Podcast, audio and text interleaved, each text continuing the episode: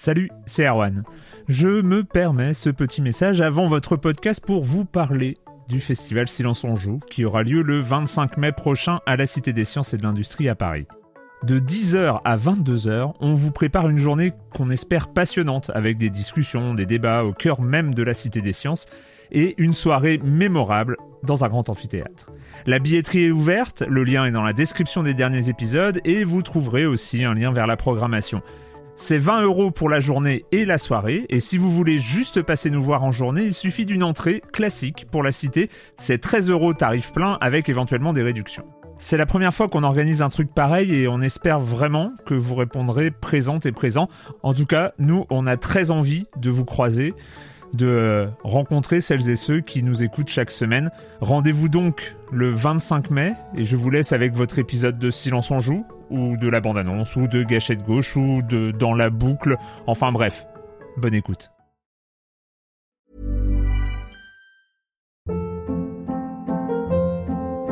Hold up. What was that? Boring. No flavor. That was as bad as those leftovers you ate all week. Kiki Palmer here, and it's time to say hello to something fresh and guilt-free. Hello Fresh. Jazz up dinner with pecan-crusted chicken or garlic butter shrimp scampi. Now that's music to my mouth. Hello Fresh. Let's get this dinner party started. Discover all the delicious possibilities at hellofresh.com. Silence en joueur, Juan Cario, bonjour.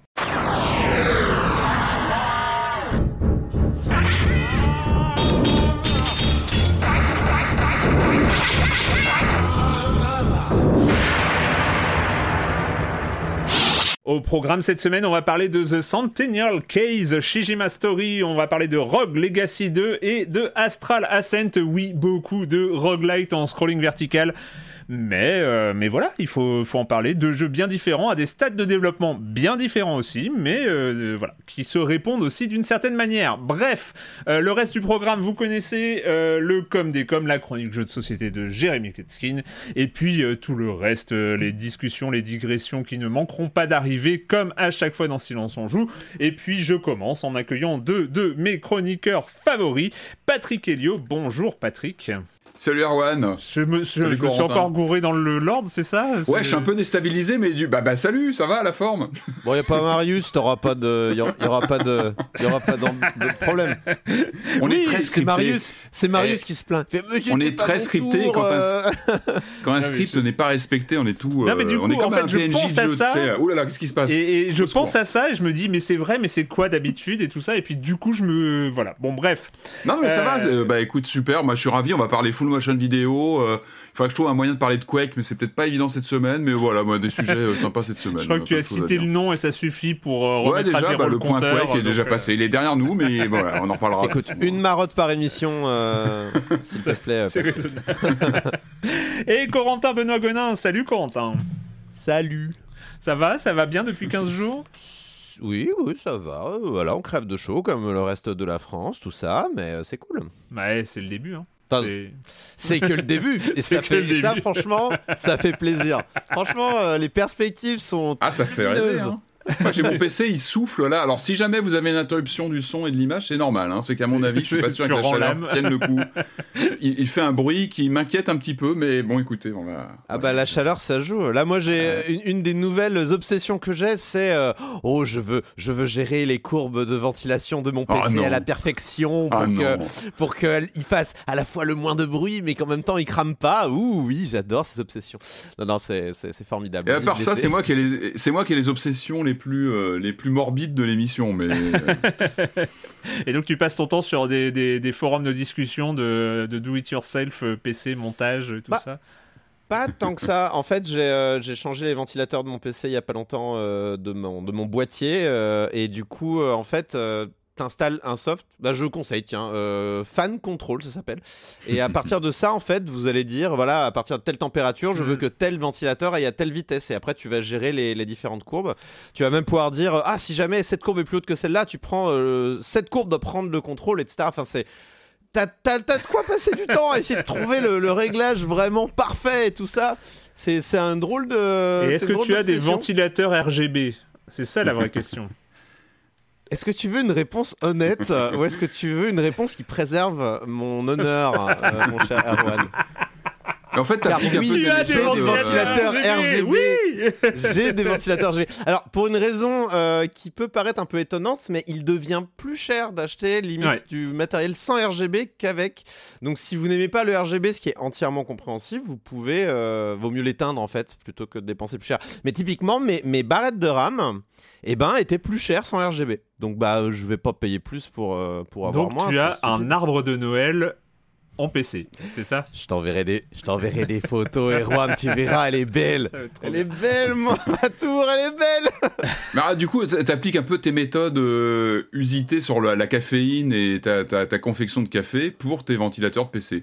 Absolument, absolument. Sauf que les, ventilateurs euh, ne broient pas euh, l'intérieur de, de, mon PC. Non, mais on est une sorte de surcontrôle absolu, chiffré, avec des pourcentages. Alors, vous, m'inquiétez un peu, les amis. Moi, ça me fait un peu peur, votre maîtrise au pourcentage près. Non, mon cher Patrick, parce que quand tu as, quand tu as mis euh, l'équivalent de 1500 balles, voire 2000 balles de matos dans une boîte qui chauffe, t'as pas envie, as pas envie tu as pas envie qu'elle chauffe trop et que ça crame et que ton argent s'envole avec. Donc, ouais, j'avoue que la ventilation, je je me suis dit, il va peut-être falloir que j'y jette un œil. Quand j'ai, c'est pas qu'un luxe. Quand, quand j'ai installé les nouveaux ventilateurs sur mon PC, c'est parce que mon CPU montait dans les 95 et que c'était pas normal ah du tout, euh, et qu'en fait c'était la nouvelle carte graphique qui, qui jouait le rôle de euh, radiateur euh, parce que quand et ça peut, ouais, du coup ça peut la tuer, ça peut la tuer.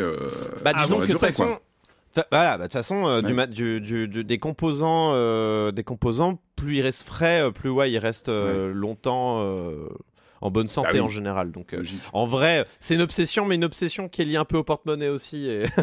mais, même, les, même les consoles, je sais que ma PS4, quand euh, je, joue encore beaucoup sur PS4, l'été, quand je l'allumais, le, enfin, le ah ventilo à l'arrière, mais c'est vraiment quand il y a des grosses chaleurs, c'est terrible quoi. Même la, Switch, hein, tu l'allumes, tu sens que ça, la, la PS4 même au frais, euh, c'était un, c'était un aspirateur. Hein. C'est The Last of Us 2. chaleur. J'en ai jamais eu, je me demande à quel point elle prenait la poussière, la, la PS4, parce que ça joue ça sur la température. Beaucoup, ouais, ouais. Bah, il faut parfois l'ouvrir, tout ça, ce que je fais jamais évidemment, donc euh, la dépoussiérer. Bon, alors on va commencer le programme quand même. Cher Patrick, tu vas nous parler de quoi De quoi oh, Tu dis. Alors, Corentin, tu as commencé par dire une obsession par émission, et là on parle de Techland. C'est. Eh ben ouais, mais bien sûr. Bah je vais vous parler de, Tech...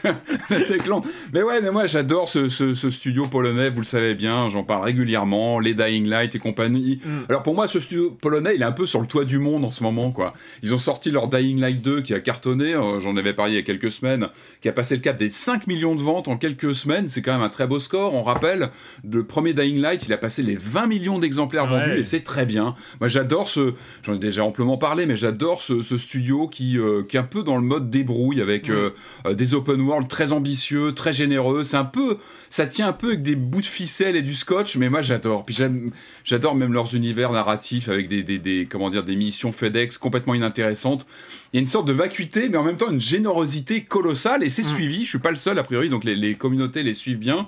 Euh, là, on a eu des nouvelles assez fraîches donc sur Dying Light 2. Alors, moi, j'adore, c'est ils le disent clairement, c'est dans le discours il y a une roadmap de 5 ans sur le jeu. Et c'est, c'est pas du flanc, c'est-à-dire qu'on l'a vu avec les Dead Island et compagnie, et sur le premier euh, Dying Light qui a été suivi pendant mais 10 ans, quoi, avec des extensions, etc. Mmh, mmh, mmh, c'est pas du flanc. Là, ils ont, ils ont annoncé une roadmap bien, bien, euh, bien calibrée de 5 ans avec des extensions, etc. Euh, donc là, il y a une première, euh, il y a un premier gros chapitre additionnel quand vous aurez fini le, quand même le menu pentagruesque du, du, du, jeu euh, d'origine, hein, qui, est monstrueux avec des, des, des, missions dans tous les sens. Où moi, je me marre encore régulièrement des, des, des pitchs qui sont complètement, mais parfois complètement débile, mais j'adore ça. Euh, donc premier euh, chapitre additionnel qui va s'appeler In the Footsteps of a Night Runner, qui a été reculé, hein, c'est-à-dire qu'il devait sortir là dans les semaines qui viennent. Ils ont annoncé qu'il y avait du recul, du report, il sortira plutôt euh, en septembre. J'ai envie de leur dire, mais prenez votre temps, il n'y a pas de stress les amis. voilà, enfin, il n'y a, pas, y a pas d'urgence. Tu leur as laissé un petit message sur leur répondeur? Pas vraiment, mais j'ai envie de dire, bon, il y a tellement de contenu sur le jeu original, donc euh, ça va arriver un petit peu plus tard que prévu, mais c'est pas très grave. Déjà, finissons le jeu original. Moi, j'en ai déjà parlé. Moi, j'ai une fréquentation de ces jeux-là sur la durée, c'est-à-dire que j'y joue comme ça, je fais une mission secondaire comme ça de temps en temps. Ça va me prendre des années. les, les, Dead Island, ils m'accompagnent comme ça depuis, depuis très très longtemps. Donc, euh, une roadmap sur les 5 ans, un report sur le prochain gros euh, DLC narratif sur septembre, c'est pas très grave. La grosse annonce, et on peut peut-être imaginer que ce report il est aussi dû à ça, c'est que la grosse annonce qu'on a eue là ces dernières, euh, ces derniers jours, en tout cas une confirmation, c'est qu'ils sont en train de travailler sur un énorme projet de action RPG en monde ouvert. Attention, plus forcément de zombies cette fois cette fois-ci parce qu'ils vont vers une ambiance fantasy. Euh, on a eu on a eu pas mal d'infos qui sont sorties sur euh, bah, des équipes qui se sont formées depuis quelques mois, quelques années. Il y a une, une news assez assez complète de, de Game Cult sur le sujet où ils voilà ils citent quelques personnes qui ont rejoint Techland pour ce pan. En fait, ils sont sur plusieurs projets en même temps. À la fois, il y a Dying Light 2 qui continue à être fourni, comme je disais, en, en contenu avec des gros DLC euh, narratifs qui seront payants, mais il y a aussi bah, le suivi en temps réel, mm, quotidien, mm, avec mm. des, missions, etc., des événements in-game. Euh, mais là, il y a ce gros projet. Moi, je pense que si on a un Elden Ring killer euh, signé Techland, ça va être énorme. Ça va être énorme. En tout cas, ça fait rêver. Il y a un artwork qui est sorti, en fait, où ils annoncent donc ce, projet. Moi, j'ai envie de dire ce côté foutraque un peu mal foutu, mal écrit, mais en même temps tellement généreux dans un monde fantasy, moi ça me fait rêver. Donc je vous renvoie la, une news assez, euh, comme je disais, assez fournie de Gamecult qui détaille hein, le, casting. Il y a Carolina Stakira qui, euh, qui a travaillé notamment sur The Witcher 3, sur les, les quêtes et les dialogues, qui a rejoint, euh, on l'apprend donc Techland vers 2016 pour travailler sur ce, sur ce titre. Elle prend la direction de la narration. Puis après il y a tout un casting. Hein. Il, y a, il, y a, des gens de donc de Witcher 3. Il y en a plusieurs qui arrivent sur le projet, qui ont bossé sur Cyberpunk. Euh, on a des gens d'Ubisoft, de Warner Bros. Games notamment, euh, de, qui ont travaillé, je pense à Mario, Maltezos, qui a travaillé notamment sur le fameux euh, Mad Max, que moi j'adore, le Mad mhm. Max de Warner Bros. en open world, qui était dingue ce jeu, qui a pas fait, j'ai l'impression, énormément de bruit, c'était Avalanche à l'époque, mais qui était vraiment oh, quand très, même, très bon. quand même, quand même, quand même. Ouais, quand même. Il, avait, il, a eu un, il était salué quand même. Succès d'estime. J'ai pas l'impression qu'il ait fait un carton de vente. Faudrait vérifier, mais bon, en tout cas, moi c'est un jeu que j'avais beaucoup, beaucoup aimé. Il y a des gens de chez Arkane Studios aussi Deathloop, euh, David McClure qui était euh, qui avait travaillé donc sur sur Deathloop, euh, des gens de Guerrilla Games. Donc en gros, ils ont musclé, ils ont musclé leur mmh, leur mmh. team sur ce, ce, projet. Et puis mine de rien, bah, je pense qu'ils ont aussi les moyens qui sont arrivés parce que les jeux, leurs jeux se, se vendent bien. donc les deux derniers Dead Dying Light. donc c'est très bien, moi je suis au taquet, j'ai envie de dire, mais Techland, moi je vous suis. Emmenez-nous dans de la fantasy, faites-nous un Elden Ring killer et moi je serai là, je vous suis. Alors évidemment, euh, vous vous, doutez bien, on va être sur un challenger de Elden Ring. On n'aura pas cette perfection de jeu dont on parle dans les salons, euh, en bonne compagnie. Je pense que ça va être un jeu pas forcément toujours très fréquentable, avec des quêtes pas toujours très bien écrites, mais une générosité. C'est ça Techland. C'est ça que j'aime beaucoup chez eux. C'est ce côté. On a, on a, quoi? Il y a une estimation de 2024, 2025 dans, dans ces eaux-là? Je crois même pas. Je suis pas sûr. Je suis pas, sûr. Puis encore une fois, ils sont sur, sur les différents projets. il faudra vérifier. je suis pas sûr qu'il y ait de date. Euh, peut-être Ouais, je sais pas, à vérifier. Je suis pas sûr qu'il y ait une date qui a été annoncée.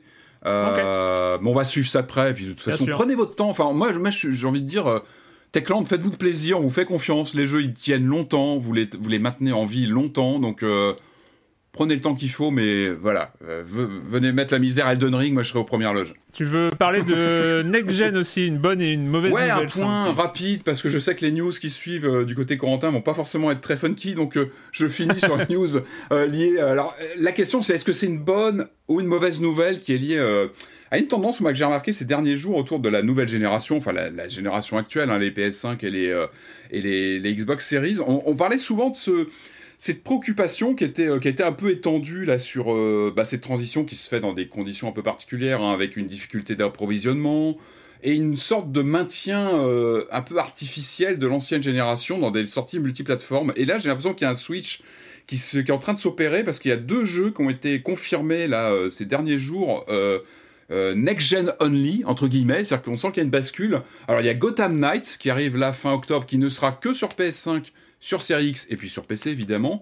Et puis on a eu aussi une confirmation du prochain test drive euh, Unlimited Solar Crown euh, qui, euh, qui on l'a appris est reporté à 2023 et qui ne sera que sur les consoles next-gen et hmm. aussi sur Switch. Bon ça ça pose des questions mais en tout cas il, est, il coupe les PS4 et les Xbox One.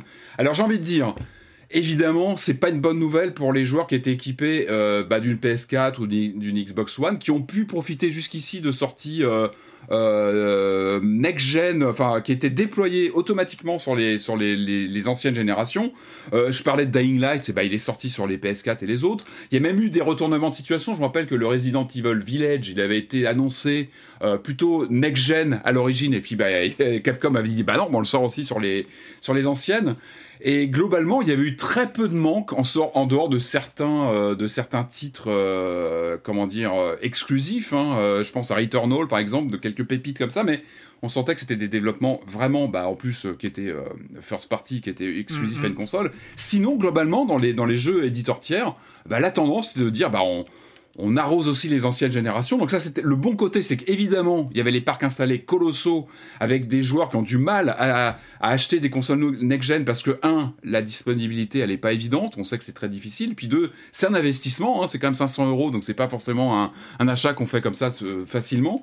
Euh, mais là, on sent, c'est peut-être des voyants en tout cas d'une bascule qui va arriver, ce qui est un peu légitime. Hein. C'est-à-dire que les consoles, les PS5 et les séries, elles ont déjà deux ans, donc euh, il y a une bascule, il y a un point de bascule qui est en train de se faire, qui est un petit peu naturel de dire bah un jeu euh, qui qui qui euh, bah, qui se qui se qui est en fin de production, enfin en tout cas qui, qui aborde une sortie aujourd'hui, bah c'est un peu naturel qu'on fasse l'impasse sur la l'ancienne génération. Le, le bon point, je pense que on peut espérer que ces jeux-là vont appuyer sur, euh, bah justement, vont essayer de profiter davantage euh, d'une conception orientée next-gen. On peut espérer ça, en tout cas, c'est que tous les potards vont être poussés au maximum, sans prendre en compte l'architecture évidemment moins puissante des précédentes machines. En, même temps, tu viens, tu, viens, tu viens, de nous évoquer euh, Test Drive, qui est pas forcément le jeu qui fait rêver les foules. Hein on, on, est bah, d'accord. Bah, tu sais, les, test drive Unlimited, euh, moi je te parle pas des test drive 2 sur Amiga et compagnie, mais les, Unlimited, c'était des jeux qui étaient quand même euh, très euh, anglais Xbox 360 à l'époque, même si Non, non, mais ce que, je, ce que je veux dire, c'est que les jeux de bagnole, enfin, les, les, jeux de bagnole, tu, tu prends même les Forza, euh, mm. les différences entre euh, un, Forza qui tourne sur Xbox One X et sur Xbox Series, mis à mm. part la 4K ou, euh, qui, ou une sorte de fluidité en plus. Enfin, je veux dire, les reflets, les reflets du soleil sur les carrosseries, ça, enfin bon, c'est pas. Oh. Je sais pas. Moi, j'ai pas été euh, plus euh, même même Riders Republic, euh, ce, que ce soit sur une version ou l'autre. Enfin, il y a pas de, il y a, y a, pas de. Est-ce que as fait la comparaison vraiment entre les deux machines? Les Riders sur Riders Republic, j'ai fait tourner sur les deux et franchement. T'as pas vu de, de, trucs notables Il y a des petits trucs, mais c'est pas en termes de jeu. En, en, même temps, une fois que le jeu est lancé c'est très bien que tu fais plus attention aux particules et aux, petits machins. Ce qui, ce, qui, ce qui est important, c'est la courbe de ta bagnole ou de ouais, après, ça peut être tout ce qui est chargement, etc. Euh, après, c'est plus du confort d'utilisation. Il y a les temps de chargement, soit. Mais bon. en tout cas, voilà, c'était. Euh, on arrive à un point où la différence entre euh, deux générations de consoles, de toute façon, enfin, ça sera de plus en plus ténu à chaque fois. Ah bah, ça la loupe. Hein, enfin, on est loin des années quand tu passais de 8 à 16 bits ou etc. Mais en tout cas, voilà, c'était une, constatation d'un Switch qui a l'air de s'opérer ça va peut-être se confirmer. en Switch. tout cas, voilà. Ah, ah, c'est un Switch. Ah, oui. Voilà, c'est ça. Euh, en parlant de la Switch, tiens, hop, voilà. Euh, en parlant de Nintendo, oh Corentin. oh là là. Quel rebond, quel rebond. Il y a le ministère de la Transition qui vient d'appeler. ils veulent te filer euh, une médaille. Bref, on, a, on vient d'apprendre qu'il y a un nouvel actionnaire chez Nintendo, pas forcément parmi les plus recommandables. Oui, mais en même temps qui est euh, parmi les plus courants. Alors, parce qu'en fait, euh, voilà, donc en fait, en gros, c'est l'Arabie Saoudite qui vient de s'octroyer 5% de Nintendo en le disant vite. En le disant moins vite, c'est euh, le Saudi Arabia's Public Investment Fund, qui est en fait voilà le, le, fonds en fait d'investissement du prince Mohamed bin Salman, je vais pas écorcher son nom, euh, qui euh, qui a en fait investi voilà dans, qui a acheté une, une grosse part de Nintendo mine de rien. ça en fait le cinquième plus gros actionnaire de, de, de, cet éditeur là. Et mm-hmm. c'est vrai que quand on pense à Nintendo, on pense pas forcément à qui détient Nintendo parce que euh, notamment je crois que pendant la période Wii U ils avaient racheté pas mal de leurs propres actions. Donc euh, pour moi c'était plutôt quelque chose d'assez euh, auto détenu. Mais en fait non bien sûr que non. C'est une, une société qui est, qui est cotée en bourse tout ça et donc c'est normal que des, des actions se, se passent de mm. main en main. En fait ce fonds d'investissement là il, ne possède pas que Nintendo du tout, du tout, du tout. Euh, en fait, c'est un, un fonds d'investissement qui fait un peu un, qui a une stratégie un peu à la Tencent, c'est-à-dire qu'il va euh, acheter des petits bouts à droite à gauche de plein d'éditeurs. Dans le cadre bien sûr de la diversification de leur euh, de leur euh, bien puisqu'en fait voilà c'est l'investissement pur et dur quoi il n'y a pas de voilà de mais surtout ces, ces, euh, ces, royaumes du pétrole là ils se disent le pétrole il n'y en aura pas à mm. vitam aeternam donc autant placer nos billets ailleurs mm, pour mm, avoir d'autres d'autres capitaux pour diversifier un petit peu nos nos, nos, acquis et, et donc en fait ce, ce, ce fonds d'investissement là il possède Capcom Nexon, qui est aussi une grosse boîte de jeux vidéo. Ils ne possèdent pas entièrement. Ils, possèdent, des, oui, ils ont des, morceaux, des petits morceaux à ils ont, En gros, ils ont 332 millions d'actions chez Capcom, 883 euh, millions d'actions chez Nexon. Euh, EA, ils ont euh, quelque chose comme 1,9 milliard euh, de dollars de, de, de, parts chez Electronic Arts. Alors tout ça, c'est des chiffres qui datent du début d'année, donc ça a pu éventuellement un peu hmm. bouger entre temps. Chez Activision Blizzard, ils ont 3 milliards. Je ne sais pas ce qui est devenu l'action Blizzard depuis l'annonce du rachat, mais ça, ça, a sûrement dû augmenter un petit peu. Euh, il possède un tiers de SNK. Est-ce qu'on peut, est qu'on peut réfléchir à ça euh, Le symbole, ouais, le symbole quand même, le symbole que ça représente, ouais. La Néo Geo, tout ça. Ils sont, ils sont, euh, ils sont, voilà, ils sont majoritaires euh, sur la possession de SNK. Euh, sur Tech2, tiens, ils ont quasiment un milliard chez Tech2. Tu vois, donc c'est, c'est quand même, c'est quand même ça pas se, mal. Ça se rapproche beaucoup de Tencent, évidemment. Bon, Tencent ayant des studios en entier hein, aussi. Hein, donc voilà, absolument. Et qui ont peut-être qui ont, peut-être une stratégie encore un peu plus intégrée euh, dans, le jeu vidéo euh, avec euh, des, voilà, des, des, trucs qui, qui, vont se répondre entre bah, les acquisitions oui, et puis, le, le, le, le, format free-to-play, Supercell, Riot et, ce genre de choses. Enfin voilà. Le, le, prince en question est bon, il est relativement jeune encore et il est certainement dans une il est dans sa culture, je pense là, et mm. c'est notamment le, ça se voit dans le fait que euh, ce fonds d'investissement a pas mal de billes dans l'e-sport aussi, et notamment on voit mm-hmm. quelques événements euh, qui s'organisent euh, autour de d'événements, voilà, dans, pas, il me semble en Arabie Saoudite, mais aussi, enfin, dans dans, dans, sur la péninsule de manière générale, il y a pas mal d'événements autour de l'e-sport et même de la charité qui peuvent s'organiser parce qu'à mon avis aussi c'est dans sa voilà c'est sa propre culture et donc ça doit l'intéresser également. et alors l'éléphant au milieu de la pièce de toute cette histoire, c'est que ce prince-là, euh, bah en fait, c'est le, prince qui a été accusé par la CIA qui sont pas les personnes qui, qui, en savent le moins sur ce genre d'affaires euh, de euh, l'assassinat en fait du journaliste du Washington Post Jamal Khashoggi qui en 2018, je sais pas si vous vous souvenez, euh, en gros avait été convié au consulat saoudien à Istanbul et n'en est mm. jamais ressorti mm. et il y a eu un assassinat en, en, bonne et due forme a priori de, de fait à ce moment-là puisque c'était un, un, journaliste qui était très critique du pouvoir et, et donc on la CIA soupçonne très fortement le, prince euh, d'avoir orchestré son assassinat. Donc voilà, c'est ce genre de personne qui vient d'acheter 5% chez Nintendo. Donc c'est le un peu étonnant. L'image et oui, alors ouais et surtout, euh, Nintendo annonce qu'ils ont appris ça dans les médias. Je suis un peu. Euh, est-ce que c'est ah possible? Est-ce qu'on peut, est qu'on peut apprendre ça dans les médias? J'imagine que quand euh, un, un, un, possesseur tiers d'action vend à un autre possesseur tiers, bah tu l'apprends après, quoi. J'imagine, mais. en même temps, j'ai l'impression que, le, par exemple, le board de Twitter a appris sur Twitter que Elon Musk voulait les racheter. hein, donc, tu sais, en ce moment, c'est un pas, peu. Ou, ou pas finalement, parce qu'il change d'avis, mais bref. Mais voilà, dans, cette grande vague de consolidation euh, autour du jeu vidéo euh, qu'on voit autour de Microsoft ou Tencent, voilà, il y a aussi ce fonds d'investissement. Avec la question de, bah, c'est très naïf, d'une moralisation potentielle de ce genre d'investissement, mais évidemment, c'est d'une naïveté absolue. Donc. Euh. Oui, c'est pas trop la tendance. Nous vivons nous vivons dans une société. Euh, bref. Alors encore une news pas très, euh, pas mhm. très très euh, lumineuse, loin de là. donc bon, je vais la prendre à personne. Le week-end dernier, il y a eu un, il y a eu un drame dans la ville de Buffalo, dans l'État de New York. Un attentat suprémaciste. Voilà, un attentat, euh, un suprémaciste euh, américain euh, qui a commis un attentat à l'arme à feu dans une boutique en ciblant spécifiquement la communauté noire et il a fait 10 victimes. Hmm. et en fait, ce qui ajoute une dimension encore plus glauque à cet événement, c'est que donc le jeune, hein, il, a il a 18 ans, le terroriste, et en fait, il a organisé son action sur Discord, donc une plateforme quand même assez liée au gaming, et il a diffusé son expédition sur Twitch, une plateforme qui habituellement on est, on est là pour regarder mmh, mmh, euh, mmh, la guerre, mais en virtuel, pas en vrai. Hein. Euh, et donc c'est c'est c'est pas un acte innocent de gamer euh, qui se croit dans un jeu vidéo puisque comme le, le, révèle le New York Times qui a eu accès à certains messages Discord il explique en fait qu'il voulait diffuser cette attaque en direct pour, bon, déjà lui donner de la motivation, super, euh, mais aussi, et c'est, je pense que c'est ça qui est important, parce qu'il savait que les internautes allaient regarder et enregistrer les images.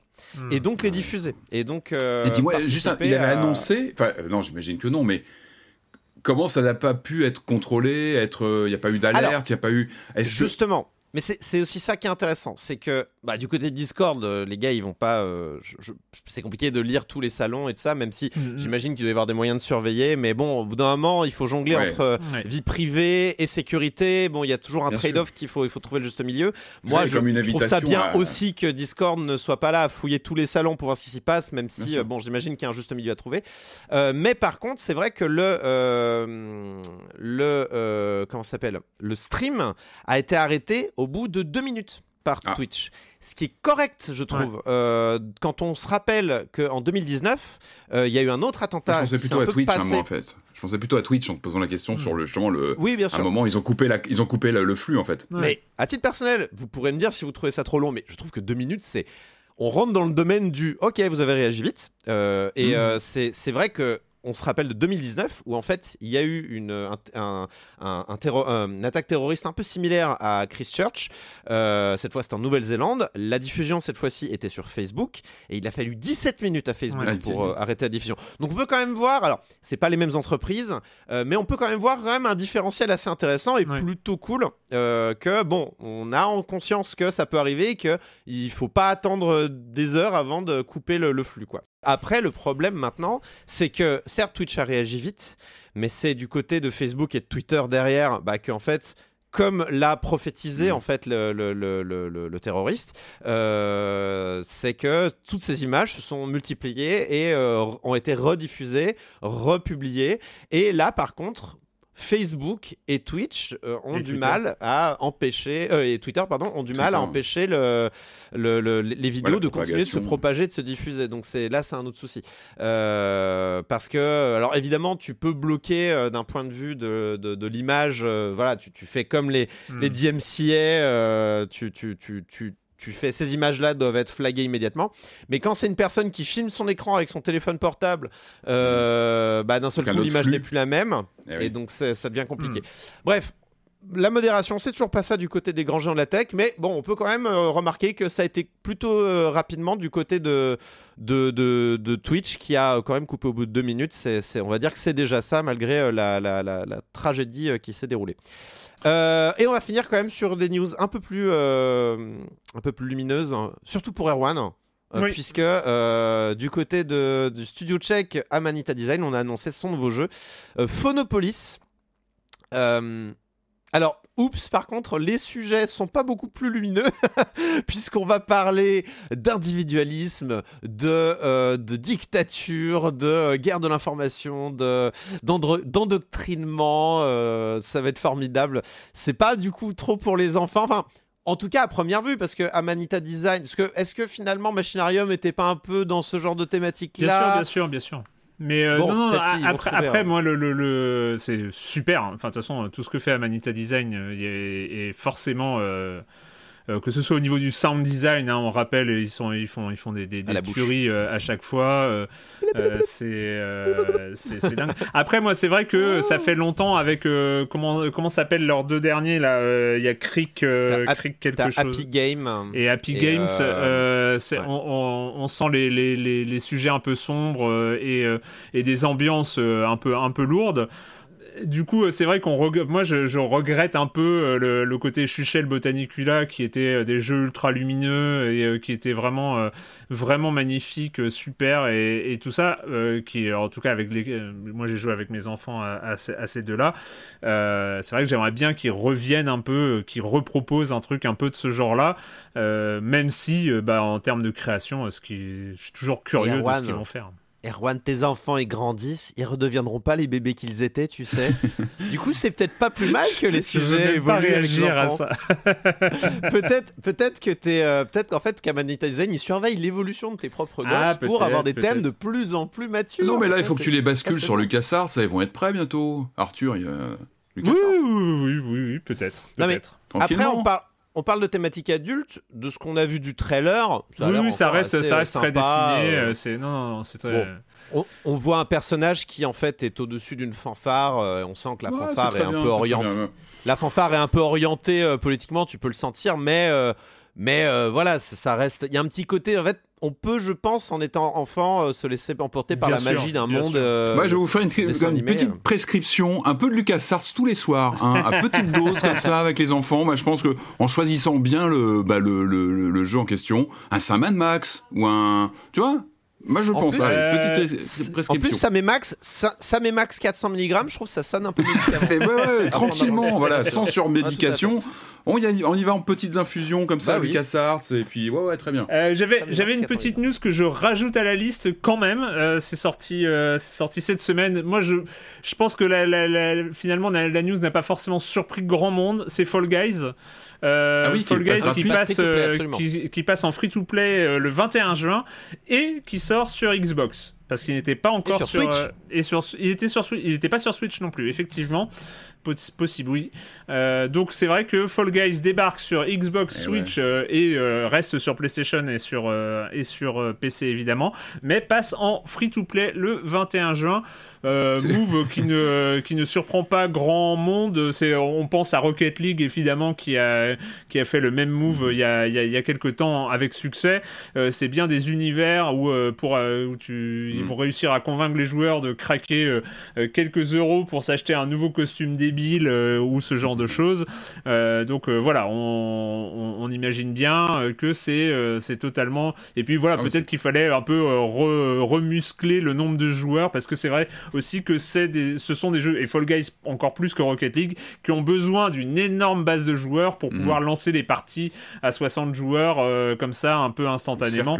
donc donc voilà, c'est pas chaud. j'avais noté, je voulais en parler ce matin en news et puis bah, toutes les infos Techland ont tout, tout ravagé chez moi, du coup je l'ai mis de côté. Donc c'est très bien que tu en parles. Le com des com de la semaine dernière avec euh, deux, déjà avant de passer aux commentaires, avec deux précisions. Alors un gros fail de ma part sur le prix de Citizen Sleeper euh, que j'ai indiqué à 10 ah euros alors que c'est 20.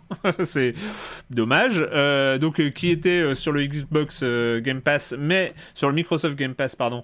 Mm. Mais qui voilà, je sais pas pourquoi. Je, alors que c'était noté, j'ai retrouvé mes notes et j'avais bien noté. j'avais bien mis 20 euh, euros. Je sais pas pourquoi j'ai dit 10 euros euh, dans, dans, dans l'émission. Il est à 20 euros. Donc euh, je m'excuse, je m'excuse auprès des, des personnes que j'ai enduit d'erreur pour, pour le coup. Mais tu les enduit d'erreur Pardon, c'est une, ah, une, blague. Ah, j'ai les images. Elle, est bien. Mais Erwan, tu ne t'es pas trompé. C'est juste l'inflation qui est tellement forte que le, jeu a doublé en une semaine. Non, mais il est vaut, C'est l'Ukraine. c'est le, le, pétrole russe. C'est à cause de l'Ukraine. il est vaut tellement. Enfin, il faut pas que ce soit un frein à, je pense, à pas du tout, pas du tout. Il vaut ce, il vaut ce prix-là euh, de toute façon. Et deuxième précision, depuis la semaine dernière, et ça c'est important, Save Room est jouable à la souris. Ah oui, mais oui, j'ai vu euh, passer l'info, c'est vrai, j'ai vu une mise à jour sur mon Steam. C'est un point important euh, et qui rajoute beaucoup d'intérêt à ce petit jeu dont nous avons parlé la semaine dernière. Même si à la manette. Il est jouable au tapis DDR ou pas? Ah là là, mais comment tu veux que je rebondisse À la guitare, guitare héros, on peut y jouer Mais oui, oui, je pense, je pense. Ah. Tu peux pouvoir configurer quelque chose. On commence les commentaires avec euh, Dawai qui dit Je partage complètement votre enthousiasme pour Citizen Sleeper. Justement, je trouve que la juxtaposition entre le texte évocateur, la musique, les portraits des personnages et la base 3D euh, pas détaillée, c'est l'équilibre parfait. Juste ce qu'il faut pour euh, de world building pour permettre à mon imagination de s'envoler. Je me suis senti impliqué et pour une fois, j'ai vraiment eu l'impression de faire des choix de dialogue avec une conviction mm. qui reflétait une émotion réelle. J'étais déjà fan de In Other Waters, euh, du même dev, très réussi et très addictif aussi, même si pour le coup le gameplay s'essoufflait plus vite. Mais là maintenant j'attends déjà leur jeu suivant avec impatience. Petite, euh, petite indication à propos de Citizen Sleeper. Euh, nous, avons eu, euh, nous avons eu une réaction, je ne retrouve plus son, son, son nom, qui était le, le cara designer de, de Citizen Sleeper, qui est français, donc même si, si le, reste, le reste de la production ne l'est pas. Et donc il a, il a réagi, il a réagi sur, sur Twitter et, et il a dit, parce qu'on avait évoqué le fait qu'il n'y avait pas de traduction en français, et que c'était mhm. bah voilà, c'était forcément forcément un frein, même si même si voilà, c'est pour ceux qui, qui, pratiquent. Guillaume Singelin, pardon d'avoir oublié son, son, nom, il nous a dit que bah voilà pour une question de budget et de, de finances, la traduction française n'était pas n'était pas encore à l'ordre du jour, même si c'était dans les desiderata des devs. voilà, pour l'instant il n'y a pas encore les moyens, ça va dépendre évidemment du, du succès du jeu, mais c'est quelque chose qui est envisageable, mais pas euh, pour l'instant pas programmé en tout cas. Bref, c'était euh, pour, euh, pour l'indication. Euh, Otosno qui nous dit Je ne suis pas aussi négatif que vous sur Trek to Yomi. Peut-être est-ce dû à ma découverte du titre par une étrange coïncidence. J'ai commencé à relire euh, Vagabond de Takehiko Inui, mm. Inoue euh, début mai. début mai pardon. et donc, quel plaisir ce fut de vivre réellement ces affrontements. J'ai donc véritablement joué comme un samouraï, la difficulté au maximum, puisque je ne pouvais pas me permettre de me prendre plus de deux ou trois coups. La longue marche vers l'adversaire dans cette atmosphère lourde et intense, l'anticipation pour délivrer délivrer le coup fatal à l'adversaire qui se jette sur moi. Ses parades et ses coups finaux délivrés aux quatre adversaires qui m'entourent en un rien de temps, c'était un pur moment de jeu vidéo. Alors oui, ça s'épuise sur la durée. Je n'ai pas du tout aimé la partie à Yomi. Bon, qui arrive assez vite quand même. Euh, mais la mise en scène et les graphismes très photoréalistes, c'est une belle expérience. Donc je conseille à tous ceux qui hésitent se lancer dans le jeu en même temps que dans la lecture de ce chef-d'œuvre qu'est Vagabond afin de vivre la même expérience que moi. Alors bon, c'est la première fois qu'il intervient euh, dans, le com des com, mais j'ai un certain Corentin qui dit euh, Bonjour, je ne viens pas souvent sur le forum, mais je voulais écrire un message pour soutenir Patrick, qui a été autant honteusement épinglé en direct pour sa blague Et là, c'est la tuile, que j'ai personnellement ah trouvé très sympathique, bon enfant et maligne. Je pense qu'Erwan devrait prendre davantage soin de ses chroniqueurs qui font de leur mieux pour rendre l'émission plus joyeuse avec des calembours de qualité. Alors, euh, cher Corentin. Ah, il est très bien ce Corentin. Hein. Eh on, le salue. on le salue. Hein. voilà. Corentin de Paris. Écoute, je vais faire attention, euh, Corentin. Euh, peut-être, peut-être tu as raison. Peut-être que je ne prends pas assez soin de, de, mes chroniqueurs. Oh, mais non, je suis sûr qu'ils sont très bien traités. mais c'est vrai que j'écoutais, je, je, me rappelle exactement ce que je faisais à ce moment-là. Tu faisais ta vaisselle, tu faisais ta vaisselle, et c'est le moment où tu as fait tomber ton éponge. Elle en est tombée de tes mains, l'éponge, parce que non, mais c'était pas, c'était peut-être un peu malvenu, je sais pas. Je me pose la question, j'y réfléchis chaque soir, tu vois. Je me dis, mais cette histoire de tuiles, bon sang. Alors, Corentin, tu faisais euh, quoi? Tu faisais quoi? Bah, J'étais en train de laver mon, euh, mon, mon, lavabo à ce moment-là. Ah bah voilà. Et, et j'écoutais. Et là, et là, j'avais l'éponge à mains et il y avait le miroir face à moi. Et quand il a dit, et là, c'est la tuile, j'ai fait, hé, en pointant des doigts, là, comme ça, vers le. Non, mais il aurait fallu peut-être des petits samples. T'en as des, Corentin, des petits samples? Et après, le silence de mort dans le studio. Personne ne réagit. Une gêne. J'étais triste. J'étais tellement triste pour Patrick. Mais non, mais en fait, déjà, ça a passé le montage parce que derrière, il y a aussi le, verdict du montage que nous, on ne voit pas. Et déjà, ça a passé le montage. C'est déjà une grande, une grande. Non, mais attends, je, je ne censure pas les calembours. Non, par contre, non, je vote pour un petit sample. Je sais que Corentin est équipé de petits samples, tu sais, le petit coup de.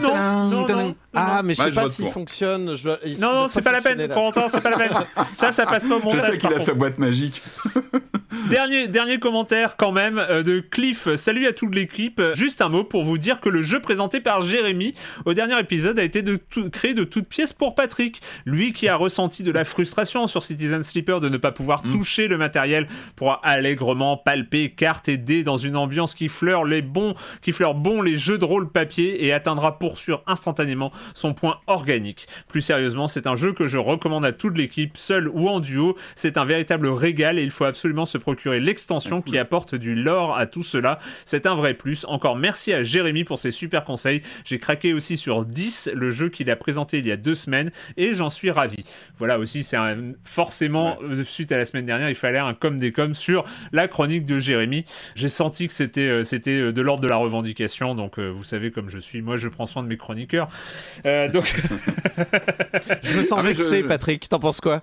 Non, mais je, moi je prends je prends note. C'est vrai que ce côté, je l'ai un peu évoqué là sur le jeu dont on parlait, sur ce ce contact avec le carton, avec le bruit du carton qui tape sur le plateau. On rappelle, on rappelle, on rappelle que le jeu chroniqué par la, semaine dernière, c'était Mini Rogue, le jeu chroniqué par Jérémy la semaine dernière. ça fait grave envie. Petit, euh, petit point abonnement, euh, ça a monté, dis donc, ça continue à monter. Euh, nous en sommes à 387 abonnements donc à la formule de soutien de Silence on Joue, d'abonnement à Libération.fr, à Libération d'une manière générale, en soutien à Silence on Joue, une formule à 5 euros par mois au lieu des 9,90 euros. Pour en profiter, vous pouvez aller sur offre offre.libération.fr slash SOJ comme Silence on Joue. voilà, bah, c'est un truc qu'on a mis en place il y a quelques mois maintenant. Euh, voilà, vous êtes 387, c'est hyper cool, merci beaucoup. Il faut ajouter cela à, cela 22 personnes euh, qui euh, hmm. nous ont dit qu'ils gardaient leur abonnement classique à Libération, mais qui soutenaient quand même Silence en Joue. Il ne faut pas les 22 parce que oui, ça a augmenté, ça a augmenté aussi. Il y a même quelqu'un qui est venu, il y a même un, auditeur de longue date qui est venu me dire ça en DM Twitter. Ah, au fait, je je suis pas trop sur bah, Discord, mais voilà, hein. c'est non mais vraiment encore une fois, on, on vous remercie énormément. C'est c'est incroyable. Voilà, et avec cet abonnement, vous pouvez évidemment euh, lire tous les papiers de Libération, dont dont les papiers de Marius Chapuis qui est en ce moment à Cannes, hein, euh, c'est euh, au festival. Euh, c'est pour ça qu'il n'est pas qu'il n'est pas avec nous ces dernières semaines. Il était en préparation de Cannes, là il est à Cannes en ce moment. Donc voilà, si vous voulez suivre Cannes en étant abonné à Libé, il y a, y, a, vraiment un suivi jour le jour avec des interviews, des, des, critiques de films évidemment, des analyses et tout ah ça. Bon? Il est ah il est pas allé au festival du jeu de société? Ah non, non, non, je pensais que c'est du cinéma. Voilà et dernier point avant d'en finir et de commencer euh, le jeu vidéo, parce qu'il y a quand même du, il y a quand même du lourd, euh, j'ai parlé, ça fait plusieurs semaines qu'on reparle d'un enregistrement d'émission en public sur Discord. Pas de date encore, euh, je suis désolé, j'avais promis une date, je crois, il y a deux semaines, promesse que j'ai instantanément oubliée. c'est pas bien, hein, c'est pas bien, je, suis dans l'autoflagellation dans ce début d'émission. mais, mais, mais voilà, il va y avoir, je pense, il y aura peut-être des, petits trucs à annoncer courant juin. Euh, donc je pense qu'on fera ça à cette occasion, peut-être aux alentours du 10-15 juin, euh, dans ces eaux-là. Vous, je vous en reparle, promis, ça reste, dans, ça reste dans mes carnets. Il y a toujours euh, voilà, de profiter de ce système de salle de conférence. J'ai des images des carnets d'Erwan.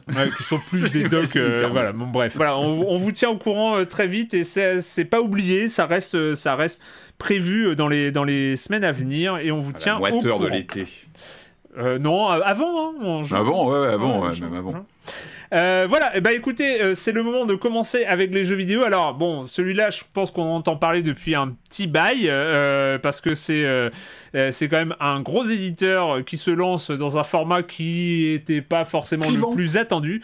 Clivant, c'est toi qui l'as dit. C'est toi qui l'as dit. Ah oui, non, mais j'assume, c'est un genre clivant. Enfin, est-ce un, genre? Non. Est-ce un genre Non, c'est un postulat de réalisation. c'est pas un genre. Bref, vous l'aurez compris, euh, ces premières réactions, nous allons parler d'un jeu en FMV, en full motion vidéo. Ça s'appelle The Centennial Case a Shijima Story. 君の観察眼は面白い。役に立ちそうだ。必ずトリックがあるはず。そして犯人を特定する手がかりも。だから私たちが見つけるんだ。犯人と犯罪の確たる証拠を。おそらくこの中に犯人が The Sentinel Case Shijima Story, donc euh, jeu euh, de Square Enix qui ouais. euh, débarque euh, sur PC, PlayStation et Switch. Donc euh, grosse production. En fait, finalement, c'est la FMV. La FMV aurait-elle sa première super production, son premier blockbuster FMV En tout cas, il est à 50 Moderne, euros. Parce qu'il y a, y a eu des super productions FMV bien avant, les Fantasmagoria, etc. Ah, c'est vrai, c'est vrai. Là, on est sur un univers peut-être un peu plus fréquentable que ce hmm. qu'on a pu connaître euh, auparavant.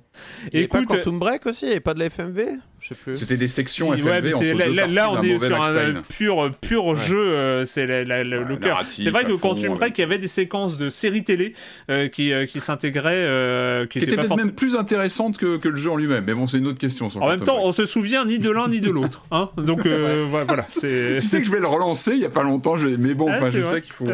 Ouais, ouais, ouais, j'ai envie de l'en lancer. donc, donc euh, Centennial Case, euh, Patrick, on doit signaler quand même, parce que bah, on, le, on le signale, que tu as écrit la critique euh, sur Gamecult, donc réservé aux abonnés Gamecult, hein, évidemment, mais on vous conseille aussi de vous abonner à Gamecult, abonnez-vous à Libération, mais on ne le dira jamais assez, vous mais pouvez, vous pouvez aussi vous abonner à Gamecult.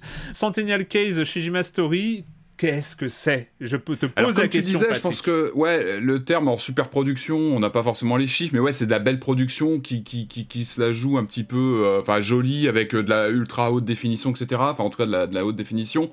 Alors c'est vrai, comme tu disais, ça fait plaisir d'avoir un un postulat full motion vidéo pris au sérieux par un grand éditeur japonais. Ça court pas les rues. On se dit, tiens, Square Enix, quand même, bon, bah voilà, Final Fantasy et compagnie. Il se penche sur la full motion vidéo. Et puis tiens, oh là, oh mais attends, mais j'ai un souvenir d'un truc, c'était quoi? The Quiet Man. Et ouais, The Quiet Man, c'était un de leurs projets, il y a ça quoi, il y a 2-3 ans maintenant? Un nanar improbable qui essayait de mélanger euh, full motion vidéo et séquences de combat à la The Bouncer, euh, qui était complètement pété de tous les côtés. Et là, on se dit, ah ouais, quand même. Bon, alors finalement, ouais, Square Enix, ils tentent des choses parfois en full motion vidéo, mais c'est pas non plus toujours euh, gagné d'avance. Donc on, bah, on se plonge dans ce euh, Centennial Case euh, qui avait été annoncé, je crois, dans un Nintendo Direct, si je dis pas de bêtises. On a eu un peu de teasing depuis un petit moment autour de, ce jeu et qui présente bien. C'est vrai qu'on a des belles images. alors on regarde le, bah, évidemment le, casting, le, comment dire, les crédits du jeu et là ça, ça, ça envoie du lourd. On sent que la Square Enix veut veut euh, comment dire, aligner des noms prestigieux. On a un casting qui est, plutôt bien euh, qui est plutôt bien achalandé. Ça fait plaisir. C'est vrai qu'on revient de loin en full motion vidéo. On va pas refaire l'histoire, mais on a quand même des, connu des, années sombres avec des, productions boiteuses en méga CD avec des pixels euh, gros comme ça, avec des, acteurs entre guillemets qu'on osait à peine cité, etc., en tant qu'acteur. Là, ça, joue plutôt bien au niveau des acteurs. On, note notamment euh, Nanami euh, Sakuraba qui joue bah, le, personnage principal de, l'enquêtrice, et Yuta Hiroaka, euh, qui joue le deuxième personnage principal, qui, sont très bons. Enfin, moi, je les trouve vraiment, vraiment prenants. Et voilà, au niveau casting, ça, marche bien. on a à la production le studio Hand qui, qui a notamment travaillé sur Neo The World Ends With You, voilà, qui, qui est plutôt réputé pour ça. Euh, à la direction, on a Koichiro. C'était des assistants, hein. euh, c'est plutôt des sous-traitants, ils, aident d'autres studios en général. Ils sont, voilà, mais là je crois qu'ils étaient, je crois qu'ils étaient lead sur Neo, il me semble. Mais oui, ils ont, ah ont un CV long comme le bras, donc ils, travaillent sur pas mal de, choses. D'accord. Il me semblait que c'était Square pour coup Koichiro Ito, euh, qui a travaillé sur notamment Metal Gear Solid 5, mais un visual novel dont on a parlé ici même, c'était 428 Shibuya Scramble, que moi j'avais beaucoup aimé, un jeu à base d'images digitalisées, enfin, non, on dit même plus images digitalisé de clichés, un peu une sorte de voilà de, de, roman photo interactif, mais qui avait pas mal de très bonnes choses, qui étaient finalement sorties en Europe après des années de, je crois uniquement au Japon, et qu'on a eu en version physique sur PS4. Euh, on a un, directeur de la production et de la, vidéo qui, a travaillé sur de la série Netflix, puis on a des gens qui ont travaillé sur euh, Nier Automata, sur euh, la musique de Dragon Quest. Voilà, pour dire, on a, des gens plutôt, qui ont des CV plutôt intéressants. Et puis on a une, production, comme je disais, en termes d'image, qui, fait plaisir à voir. On sent qu'il y a de l'ambition, on a envie de faire des, des belles images, d'avoir des acteurs plutôt concluants. On suit donc dans l'histoire euh, une romancière euh, de, de, de, comment dire, une, écrivain de, romans policiers, de polar, qui est, qui est contacté par un, par un jeune scientifique. Euh, qui lui dit que dans sa maison familiale, bah, évidemment, il y a un mystère depuis très longtemps autour d'un sérum de vie éternelle, et puis, et puis des ossements viennent d'être découverts dans le, dans le, dans le jardin. Voilà, donc il y a un mystère assez, assez épais qu'il va falloir euh, explorer sur place. Donc elle se rend avec son éditrice euh, pour, euh, bah, un petit peu enquêter sur, les événements. Et on se retrouve dans cette histoire. Alors, ce qui est plutôt malin, moi, il y, y a, une sorte de, d'effet de, style dans le jeu c'est que on a plusieurs enquêtes. En fait, il se présente comme une compilation de différentes enquêtes en mode wooden ce qu'on appelle le hmm. wooden it à la Agatha Christie, c'est-à-dire qu'on a à chaque fois 4-5 euh, potentiel criminel et le jeu ça va être évidemment de découvrir qui est euh, l'assassin ou voilà qui qui a qui a effectué le, crime en question et il y a, y a un, effet de style assez intéressant je trouve c'est qu'on a le même casting assez resserré de 5-6 acteurs principaux qui vont euh, en fait être réemployés dans les différentes hmm. scénettes qui en fait correspondent en fait, il y a, une, il y a un, petit, euh, un petit effet euh, intradiégétique, c'est-à-dire que lorsque cette, euh, cette, cette romancière va lire des écrits dans l'action principale qui se passe aujourd'hui, hein, au Japon en 2022, elle va se plonger dans des écrits qui vont en fait lui donner des, des, des informations sur cette, cette sorte de malédiction qui poursuit la famille Shijima depuis, euh, depuis, euh, depuis un siècle. Et donc, on va être comme ça projeté dans les années 20, les années 70, dans différentes époques, mais avec le même casting. Et c'est plutôt. Alors, au début, c'est un peu déstabilisant dire, mais lui, le type là qui joue le. Qui joue le. comment dire le, bah, le jardinier, mais là, là, il joue le, le, type qui organise une vente aux enchères, c'est le même, ça, c'est un peu bizarre. Et en fait. Alors, alors, sur le coup, tu dis, mais c'est un peu cheap. Mais c'est intéressant parce que sur le coup, tu dis, ouais, c'est cheap. Ils, quoi, ils ont quoi Ils ont un petit casting. Et en fait, au contraire, je trouve que ça ça te fait te, rapprocher de ces acteurs qui sont plutôt bons. Encore une fois, il faut le souligner, parce que c'est pas non plus acquis dans ce, dans ce secteur, un peu cette jungle de la full motion mm. vidéo en jeu vidéo, hein, de, ce jeu qui utilise, on le rappelle, des séquences filmées avec des acteurs en chair et en os. C'est jamais très concluant au niveau acting. Et là, je trouve franchement qu'en fait, ces acteurs qu'on retrouve comme ça dans différentes époques à des rôles différents, bah, tu fais que tu as le temps de t'y attacher, tu, les, tu, tu, tu, vois leurs nuances de jeu, etc. Et, je trouve que finalement, cette, euh, cette figure de style, elle, sert plutôt bien le jeu. Et ça, c'est plutôt, c'est plutôt, euh, euh, plutôt intéressant. Alors concrètement, quand on lance le jeu, à quoi on joue? Alors globalement, on a différentes enquêtes qui vont donc se passer en 2022 ou à différentes époques, qui vont comme ça se, replonger dans des écrits pour comprendre un petit peu ce qui se passe au fil des années. Et en gros, le gameplay est divisé en trois grandes, trois principales sections.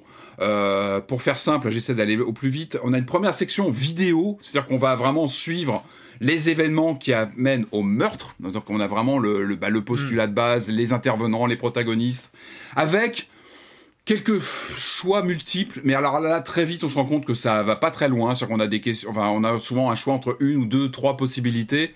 Et euh, très vite, on tique, on se dit, mais attends, je fais un choix, puis finalement, bah, le personnage, il va finalement évoquer aussi l'autre que t'as pas fait, donc tu te rends compte que finalement. Début, hein. Dès le début, mais dès le début, tu dis, mais euh, attends, je viens de faire un choix. T'as deux phrases, et puis en fait, la, nana, elle commence par dire ton choix, et puis elle dit l'autre après. elle dit l'autre, et là, tu dis, ouais, d'accord, ok, c'est bon, ok, on a compris. En fait, très vite. très vite tu comprends que le comment dire le, le la polarisation des enjeux n'est pas du tout là-dedans. Je pense que là le but c'est de dire bon en fait je pense que les développeurs se, se sont dit on va éviter le sacro-saint, euh, euh, la sacro-sainte erreur qu'on doit jamais faire dans un jeu vidéo, c'est-à-dire que le joueur repose sa manette sur la table et regarde l'écran. Là, ils ont eu, je pense qu'ils se sont dit bon, il va quand même garder le gars, la manette ou la nana qui joue, il garde sa manette dans les mains parce qu'il faut faire deux trois choix comme ça, mais ouais, ça va pas très loin, c'est juste histoire de te laisser un peu et appuyer sur une touche quand il y a un indice, quoi. Enfin voilà. Ouais, mais ça va, ça va vraiment pas très loin. Donc ça, voilà, on est vraiment sur un format plutôt linéaire qui, qui hmm. va pas chercher très loin. Donc à part voilà récupérer quelques indices lors de la partie, etc. Euh, mais bon, ça se, encore une fois, c'est pas, euh, c'est pas désagréable parce que c'est plutôt bien joué. Alors on n'est pas dans des canons de, de super production cinéma. C'est plutôt étriqué, c'est qu'en général on est plutôt dans une unité de lieu. Euh, je pense notamment au club. Alors je vais pas trop en dire sur ce qui se passe sur les hmm. différents environnements, mais il y a un cabaret, etc. On sent un moment qu'on est quand même entre dans des décors plutôt ramassés, qu'il n'y a pas une ampleur monumentale. Moi, je trouve que c'est plutôt maîtrisé. Encore une fois, c'est le casting. C'est vraiment le casting qui porte le jeu où euh, ils s'amusent. On sent que les, les, acteurs qui sont là ont des petites nuances dans leur jeu, etc. C'est plutôt rigolo à suivre. Donc là, on est vraiment sur je reviens sur cette première partie de l'action. On va prendre des notes en général. Et c'est là où le jeu est. Moi, ça m'a fait penser à, vous savez, ces applis qui étaient très à la mode il y a 10-15 ans, les companion apps on avait ça sur certaines séries télé où tu peux suivre ta série télé et en même temps, tu avais ton, je crois que ça n'existe même plus aujourd'hui, tu avais ta companion app sur ton téléphone ou ta tablette qui te, permettait en même temps d'avoir un rappel des personnages principaux, qui y sont, les liens familiaux, euh, qui te faisait un petit récap en temps réel de ce qui se passait. Et là, tu as ça in-game. Amazon, Prime le fait encore euh, sur Le fait encore, d'accord. J'ai bah, regardé euh, American Gods l'autre jour et il y avait sur l'application Amazon Prime. Bah, je sais pas s'ils le font sur les dernières séries, mais sur American God, j'avais le récapitulatif des personnages. Alors là, c'est ça, l'interactivité, elle est peut-être plus là dans ces séquences vidéo, c'est qu'effectivement, tu as ces, cette petite troupe d'acteurs que tu n'arrêtes pas de revoir dans différents rôles, mais du coup, faut t'y retrouver, c'est-à-dire que tu te rappelles plus des fois. Alors attends, lui, je connais l'acteur, mais il joue qui là dans ce personnage, etc. Donc en deux clics, tu as à la fois. On n'est pas, on n'est pas perdu. Hein. non, enfin bon, il faut le temps. De, tu vois, quand tu en plus tu te concentres un petit peu sur les indices que tu commences à noter, etc. C'est important de bien comprendre les enjeux, qui fait quoi, avec qui, etc. Tu as des petits rappels comme ça euh, à la manette qui te permettent de te, te, te, te rappeler comme ça c'est intégré dans l'écran de façon plutôt plutôt euh, élégante. C'est, on sent que le jeu il veut être classe. il faut ça jouer un petit peu, tu vois, euh, interface plutôt classieuse, etc. Donc tu as des rappels un petit peu de qui est quoi, euh, les, les différents éléments, ou bien ça s'inscrit dans une petite encoche en bas de l'écran, ou alors tu peux appeler un menu un petit peu plus conséquent avec les personnages, des rappels. C'est plutôt heureux et je trouve que c'est, c'est plutôt maîtrisé pour ça. Ensuite, on arrive sur la deuxième partie lors, qui, qui, revient à chaque affaire, c'est le palais mental. Alors là, c'est vraiment le cœur du jeu, le cœur du jeu du, de ce Sentinel Case, où en fait, alors pour faire simple, on est sur une sorte de, de, de plateau de jeu. Enfin là, c'est flagrant, on est vraiment sur, une plate, sur un plateau. On parlait du, de ce jeu de la semaine dernière qui évoquait un, un plateau carton. Bah là, on est à fond là-dessus avec des Comment, résumer ça? On est sur un plateau de jeu avec des, questionnements, des hypothèses qui s'inscrivent euh, sur le plateau avec des cases vides et on va les remplir avec ces fameux euh, indices qu'on a repérés lors des séquences euh, vidéo linéaires, plus ou moins linéaires, et qu'on va poser comme ça sur le plateau en, créant des hypothèses, des possibilités de, de, de, ce qui a pu arriver euh, c'est difficile de pas trop citer d'exemples. Du coup, euh, on imagine bah, tel personnage, est-ce qu'il a pu euh, être là à ce moment-là? Est-ce qu'il a pu faire ça? Est-ce qu'il avait la faculté de frapper tel ou tel personnage dans ses conditions physiques ou pas? Donc, on crée des hypothèses comme ça. C'est c'est pas la séquence la plus fascinante du jeu, c'est la plus longue. Par contre, c'est on passe beaucoup de temps sur cette sur le palais mental, on va poser des, des points comme ça de, de, de, de, pour créer des hypothèses ça a pas l'air sexy quand j'en parle comme ça, et ça l'est pas. Euh, manette en main, très franchement. Alors encore une fois, c'est classieux. Je trouve que l'ambiance visuelle est vraiment sympathique. Il y a des petits, euh, des petits, euh, des petits stimuli visuels. c'est plutôt classe. On sent qu'ils se sont fait plaisir avec un effet de, de décor comme ça assez. on est dans un palais mental, donc c'est un mm, peu mm, mm. Euh, on crée en fait quand on actionne comme ça des palais qu'on doit on est presque sur un jeu d'enfant en fait. Tu sais où tu dois avais les tu sais les figurines avec une forme que tu dois enclencher euh, tu les mets au bon endroit et hop t'enclenches une cinématique elle a fait entrer l'accusé avec une une simulation en 3D un petit peu simpliste. Surtout ce que tu ce que tu dis pas et qui est important je pense c'est que les euh, en fait les, les, les euh, donc il faut accoler en fait des jetons euh, les uns à côté des autres. Il y a un jeton question énigme et il faut mm. accoler un jeton indice.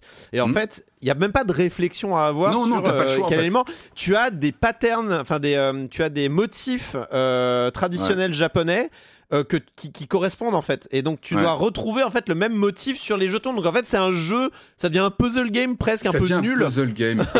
et, comme tu dis, et moi ça a été mon point de, c'est vraiment le, moment où le jeu, je trouve. Euh, tu rentres dans une. Je, je parlais de cette routine, c'est-à-dire qu'on a cette mécanique qui revient à chaque affaire, et en fait, très vite, même les, enjeux narratifs finissent par disparaître. Je sais pas si tu l'as ressenti, c'est qu'à un moment, tu es dans un puzzle game et tu fais limite plus trop attention, même quasiment aux hypothèses que tu construis. Tu te focalises sur ces, ces, palais, ces, euh, ces figures à enclencher sur un terrain de jeu, sur un palais, sur un, plateau de jeu. Et, et alors t'enclenches et surtout tu peux pas passer, tu peux pas passer. Et je crois que le, plus incroyable, dizaines, dizaines d'hypothèses qui sont générées. Et Patrick, je crois que le plus incroyable quand même, donc il faut imaginer, hein, donc on vous donne tout un tas de jetons avec des, des, des motifs et il faut retrouver le même motif sur le plateau, donc complètement indépendamment de l'indice ou de la notion de, d'enquête, de, on est sur puzzle game. Euh, Mais par contre, si tu arrives à en faire euh, un certain nombre sur un combo, on te permet de, de révéler euh, un ah indice pour savoir quel jeton mettre. Après. et alors là, tu perds encore plus intérêt. C'est-à-dire que le jeu, il te fait. bah oui, parce qu'en fait, il te met, il te met des vibrations. Incroyable il crée des vibrations sur ces fameux palais que tu as en vrac dans ton. Il faut vraiment imaginer un plateau de jeu où tu as, ta masse de palais à droite de toi du plateau et tu les poses comme ça et tu peux enclencher cet indice qui va te les faire vibrer. Donc il t'en reste quoi? Deux à placer. On est sur du jeu pour enfants vraiment. Et c'est dommage parce que ça siphonne complètement et, ces hypothèses que tu fais par dizaines, mais par dizaines hein, sur chaque affaire, tu peux pas passer les cinématiques. Euh, il y a un côté assez austère où vraiment ça s'enclenche en ad nauseam comme ça où tu les refais etc et tu te dis mais mais je joue quoi? Alors au bout au bout d'un moment heureusement sachant que, il sachant que les, hypothèses qu'on formule il y a beaucoup de, fausses pistes. Ah bah, c'est oui bien sûr parce que tu les construis effectivement tu construis aussi bien des, la piste qui va être la vraie que tu dois découvrir, mais aussi plein de pistes qui ne sont pas bonnes. On va imaginer des trucs complètement improbables, genre la momie qui a tué un personnage de la première affaire, c'est une vraie momie qui a été euh, qui, est sortie d'une malédiction. Alors évidemment, bon bah tu te doutes bien que c'est pas forcément ça. D'ailleurs, c'est le dit, le jeu le dit d'ailleurs d'entrée. Hein. Il n'y a pas de paranormal, il n'y a pas de surnaturel. Euh, voilà, les, les, personnages ont tous des, des, des ont un motif. En tout cas, l'assassin a un motif qu'il faut découvrir, etc. On est dans un cluedo en soi. On est vraiment dans un cluedo. Il faut trouver le motif comment euh, s'est fait le, meurtre, euh, par qui et pourquoi. Euh, donc voilà, ce palais mental, c'est vraiment le cœur du gameplay. C'est quand même un peu un problème parce que c'est très répétitif et c'est vraiment du, puzzle game sans, sans qui, qui, est très récurrent. Et puis on arrive sur cette troisième et dernière partie pour chaque affaire où on arrive sur l'accusation, où là tu es censé arriver donc euh, le jeu t'indique, hein, c'est-à-dire qu'à un moment quand tu, tu euh, enchaînes tous ces palais, ces comment dire, ces, ces constructions d'hypothèses, à un moment le jeu te dit bon c'est bon, je pense que là tu as quand même atteint le niveau qui te permet de faire dans ton cortex cérébral ta propre proposition. Là, on arrive. Alors, c'est plutôt joli aussi visuellement. Tu as ces deux enquêteurs qui sont mis en scène en, en full motion vidéo qui arrivent, qui disent Oui, alors ça y est, tu es sûr de toi, est-ce que tu as bien fait ton, ton analyse, etc. Il te pose quelques questions. Alors, est-ce que qu'est-ce qui t'intrigue dans cette affaire euh, Est-ce que tu es sûr de toi? Es À là. quoi sert cette phase J'ai besoin de tremblant. Patrick, j'ai besoin de ton expertise. Quelle influence a cette phase? J'ai toujours pas compris, moi. Alors moi j'ai fait plusieurs tests en répondant différemment sur les points euh, d'intérêt de la, de la partie. Puis finalement je suis arrivé sur les mêmes trucs. Donc finalement, bah je pense que c'est une sorte de d'antichambre avant l'accusation, peut-être pour sous-peser un peu. Mais c'est vrai que les réponses même des intervenants, enfin de, de, de ces deux enquêteurs, ne t'aident pas plus que ça. Donc tu arrives à ce moment où tu es dans l'accusation, on est un peu dans un dans le l'aspect un peu Ace Attorney où tu as tu reviens en full motion vidéo et là tu dois euh, formuler ton accusation. Là, on, on, imagine que toi, tu as fait ta, construction. Et là, on arrive sur le moment où on va accuser une personne. Où là, il faut expliquer pourquoi, etc. C'est le moment clé qu'on voit dans tous les Agatha Christie où tout le monde est réuni dans la même pièce, l'enquêteur debout qui, euh, qui, qui, résume l'enquête. Les meilleurs moments, je parlais du casting parce qu'encore une fois, je trouve que le casting est, est, est très bien. Et moi, je, Nanami Sakuraba qui joue l'actrice principale, j'ai adoré ces moments où tu te plantes ah où tu fais une formulation, euh, tu dis bah, bah, finalement c'est le pâtissier qui a tué euh, qui a tué la victime dans le jardin et ça marche pas. Et le jeu te le dit pas tout de suite. C'est-à-dire qu'il laisse un peu la full motion vidéo, la, vidéo passer, et puis tu vois les, comment dire, les, les, bah, les potentiels, euh, bah, les témoins qui sont là, bah, les, les, personnes qui sont, qui sont, euh, comment dire, qui sont peut-être sur la sellette, se regarder et dire bah non, mais en fait, euh, c'est pas possible. Et l'actrice. Il y a un indice qui te le dit avant. Il y a un indice qui te le dit avant. C'est quand la musique s'arrête. Oui, mais, voilà, il y a des petits simulis, la musique qui déraille la musique qui déraille, l'actrice qui regarde ses pieds, ah ouais non mais vous avez raison, euh, en fait je vais, réfléchir à nouveau. Et là du coup tu repars dans ton cortex intérieur là en, en truc 3D euh, etc. Et, ça, c'est bien joué. C'est les moments où l'actrice, elle est, elle, est, elle est géniale parce qu'il y a cette gêne où tu te plantes. Et là, du coup, on revient. C'est un jeu de chill, hein. c'est un jeu sans pression. Tu as une note à la fin de chaque enquête qui va te dire si tu as été euh, assez rapide, si tu vite compris le truc ou pas. Euh, mais en dehors de ça, c'est chill. Tu te plantes, c'est pas grave. On repart sur le cortex. Tu vas revoir tes, tes fameux palais si t'en restes de côté, hop, tu vas essayer de les replacer pour essayer de remplir au maximum ce plateau, qui est quand même le cœur du gameplay, ce plateau. Et c'est quand même un, un petit problème, c'est que, encore une fois, c'est waouh, c'est quand même assez limité à jouer. Et du coup, bah, au bout d'un moment, bah, tu finis par trouver parce que tu. Euh, mais moi, ce qui m'a un peu embêté, c'est que c'est pas toujours évident. C'est que toi, tu peux avoir un, un sentiment ou percevoir qui va être l'assassin. C'est pas toujours très facile d'avoir une mécanique qui va t'autoriser à comprendre. Tu vois, ça, s'enclenche pas toujours naturellement à cause de cette mécanique de palais et de d'hypothèses à construire qui sont parfois complètement, qui partent complètement dans des, dans des trucs complètement fous, mais que tu es obligé de construire. Et, je trouve que ça noie un petit peu la narration. Alors, Corentin, vous en avez pensé. Corentin, toi, ton rapport à The Centennial Case j'ai très envie d'aimer ce jeu. Il y a beaucoup de choses euh, que j'aime dans ce jeu et il y en a beaucoup d'autres qui me frustrent, mais extrêmement. Euh, c'est-à-dire, faire un jeu d'enquête, enfin, le jeu d'enquête, je pense, c'est un des genres de jeux les plus difficiles à faire. Mais vraiment, je pense c'est. Oui. Ouais, le, le, le, problème, euh, non, je rebondis, je te laisse ça, mais c'est, tu as totalement raison. C'est qu'il y en a euh, les jeux d'enquête réussis, vraiment réussis, euh, ça se compte sur les doigts d'une main pratiquement. Et il s'attornait, hein. C'est ça. Et il s'attornait pas, pas d'y penser. Ouais, c'est une pote oh, non, non, non, par contre, non, ah, je te laisserai pas dire ça. Et Saturné a tellement déblayé de chemin. Non, c'est vrai, non, t'as raison, t'as raison, C'est tellement incroyable. Hein. Parce que, bah tiens, prenons Ace Attorney, c'est-à-dire que Ace Attorney arrive à te faire déduire des affaires bien plus capillotractées que The Sentinel Case où tu, tu, tu, tu ah bah n'arrives pas tu n'arrives pas à trouver des trucs évidents dans hmm. Sentinel Case. C'est-à-dire qu'il y, y, a quelque chose au niveau du design, au niveau de la mise en scène, au niveau de la manière dont, dont le jeu est construit qui, qui, ne fonctionne pas fondamentalement dans The Sentinel Case alors que les, alors que l'histoire est intéressante, les acteurs jouent bien, on est on est dans du alors on n'est pas dans du on n'est pas dans du niveau cinéma d'un point de vue de mise en scène de la lumière et tout ça. On est plus dans du drama télé, hein, euh, d'un point de vue euh, de, de l'échelle. Netflix. On parlait de Netflix. Le, donc le monsieur qui a la photographie, c'est le, je crois que c'est un producteur sur euh, The Naked Director que je vous recommande absolument. Mais The Naked Director sur euh, sur Netflix, c'est vraiment chouette. Bah, c'est lui qui a dirigé la, full motion vidéo, du coup, tout ce qui est voilà. vidéo. Et vous allez comprendre pourquoi tout est vert. en gros, tout est vert. tout est vert dans ce truc. Mais c'est normal, c'est le style du type. alors on, peut, on, aime, on aime ou on n'aime pas. Moi, j'ai plutôt tendance à aimer. Je trouve que ça donne un cachet euh, à tout, tout, le. À tout le il y a des belles images quand même. Hein. Moi, je trouve que c'est la haute définition aussi. On est plus sur la full motion vidéo à la papa avec des pixels dans tous les sens. C'est plutôt léché. Euh, je trouve que les décors sont plutôt sympas. Ils sont bien maîtrisés en dehors de moyens qui restent contenus. Je, hein. Je sais que Marius n'aime pas, par exemple. Mais euh, bon, c'est. ça, c'est. Mais il aura son droit de réponse, Marius, la semaine prochaine. Il y, a un, y a un vrai cachet, je trouve, à tout, tout, toutes les images qui sont faites dans ce truc-là. Donc, ce jeu-là, j'ai envie de l'aimer, mais au niveau de son système fondamental de jeu, ah il est il est, il est, il, essuie les plâtres de ouf. Alors soit, mm. soit il est sur un, soit il est en train de chercher et il n'a pas trouvé encore, soit euh, il n'a pas écouté en fait, il a, il a pas écouté toutes les leçons qui ont été données par euh, euh Obradine, par Her Story, par mm. Paradise ah bah, Killer. Surtout Sam Barlow, surtout Sam Barlow. Hein. Ben, Sam Barlow, Sam Barlow, c'est pas qu'il euh, pas qu'il triche, mais euh, Sam Barlow, c'est une vision tellement organique du jeu d'enquête, tellement genre en fait, on s'en fout si t'as compris ou enfin tu comprends ce que tu veux. Et enfin, il y a, côté genre, il y, aura pas de vérification particulière hmm. de est-ce que le joueur aura compris. Là, on est dans une autre approche beaucoup plus. Euh, c'est plus fondamental, Corentin. C'est plus fondamental. Moi, je pense que moi, ce qui m'a toujours passionné dans la full motion vidéo, c'est comment le jeu vidéo s'empare de la vidéo filmée pour en faire du gameplay. Oui, mais moi je te parle de jeu d'enquête là. là. je te hmm. parle de jeu d'enquête. Attends, on laisse finir euh, Corentin sur le jeu d'enquête. Là, je te parle de jeu d'enquête et le problème, on, est d'accord qu'il n'y a pas de problème au niveau de la FMV. La FMV, elle est largement en niveau sur ce, sur ce jeu-là. Vraiment, je l'aime bien. En plus, le problème de ce genre de, production, souvent, euh, notamment avec les Japonais qui ont plutôt une traduction dans, le sur, dans une, une tradition pardon, de surjeu euh, mm. et qu'on a un petit peu ici aussi, mais ça passe. Ouais, mais ça est, passe. On est dans du jeu d'inspecteur. Et pour moi, au contraire, ça donne même un petit côté Ace Attorney, parfois avec des personnages hauts en couleur qui parlent. Et ça marche bien, je trouve.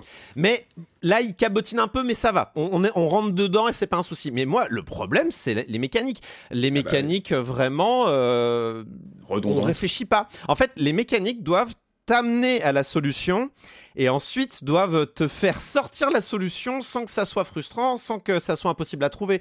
C'est-à-dire que tu peux pas, euh, on, on, peut pas rentrer dans la problématique de jeu euh, à interface textuelle comme on avait il y a très longtemps où il faut trouver le mot exact avec la, mm. la, la, la, la, casse exacte. On peut pas non plus rentrer dans du QCM et on est dans du QCM dans, euh, dans The Sentinel Case où à la fin finalement le cœur du jeu c'est quoi? C'est de répondre à des questions qu'on te pose. Donc au final, moi je vais pas me casser la tête à essayer de comprendre ce système de jeu où on te balance des tas et des tas d'hypothèses avec des informations rangées dans le désordre. Euh, ouais, en fait, tu ne comprends rien. Qu'est-ce que je vais faire? Bah, Je vais attendre qu'on me dise solution A, solution B, et je vais aller vers la mm. solution qui me paraît la plus plausible. La réflexion, je vais la faire une fois que l'inspecteur protagoniste va me suggérer à moi, inspecteur joueur, mm. des pistes, et je vais aller vers celle qui me paraît la plus probable. Et là, on est vraiment dans l'écueil principal du jeu mm. d'enquête. Pour ceux que ça intéresse, je vous recommande encore une fois une super vidéo de Mark Brown sur le jeu d'enquête qui explique tous les enjeux du jeu d'enquête. Et c'est vrai que depuis quelques années, on était sorti un petit peu de ça avec des Her Story, avec des Obradin, avec des Paradise Killer, où ils te disent, eh ben au fond, tu comprends, tu comprends pas, c'est pas si grave, t'auras, ça va s'adapter en fonction de, de... c'est toi qui vas te faire ta propre conclusion, c'est toi qui va te donner ta propre récompense finalement. Et ce qui est terrible, c'est que le jeu s'enferme très vite dans cette mécanique en trois parties, mais qui ne bouge quasiment pas d'iota. C'est-à-dire que moi, j'espérais aussi une progression, tu vois, peut-être avec des, des systèmes additionnels, des... et en fait, il se gèle très vite dans ce format redondant. Euh, qui n'apporte pas grand chose. Et le plus frustrant, c'est qu'à la fin, j'en dirai pas plus, mais le jeu se décante un peu de ça. Il y a un sursaut à la fin, tu dis, mais bon sang, pourquoi vous n'avez pas mis ça avant? Il y a des choses vers la fin où le jeu, euh, bah voilà, il essaie de se, de se décanter de ce schéma euh, très fermé, très redondant et limité. Je pense qu'un des enjeux des jeux d'enquête comme ça, c'est comment on te présente les informations. Et moi, un des trucs qui, euh, que j'avais adoré dans Paradise Killer, c'est que malgré la complexité totale du plot, enfin de la de l'intrigue, dans un univers complètement baroque euh, avec des dieux, des machins. l'interface de ton ordinateur personnel rangeait mm. les informations de sorte à ce que tu bah, la Sam Barlow, hein. Sam Barlow aussi fait souvent ça. Hein. Ben moi je trouve que c'est illisible, imbuvable dans The Sentinel Case. On a, on, a des, on a des, comment on appelle ça? On a ouais des, des, lexiques entiers, on a des, euh, des résumés d'hypothèses. les hypothèses. Il n'y a même pas un moyen, en fait, nous, en tant que joueurs, de, de mettre, par exemple, il, aurait suffi qu'on puisse mettre des, des, systèmes de couleurs, genre, ah, celle-là, je pense qu'elle est nulle, ah, celle-là, je pense qu'elle est bien, ou ce genre de choses, même si ça n'a pas d'incidence, mais hmm. ne serait-ce que pour organiser les informations, nous autres, pour qu'on organise une réflexion. Parce que l'enjeu de ce genre de jeu-là, c'est qu'on réfléchisse, on se mette dans la tête de, de l'inquiéteur et qu'on essaye de résoudre une enquête.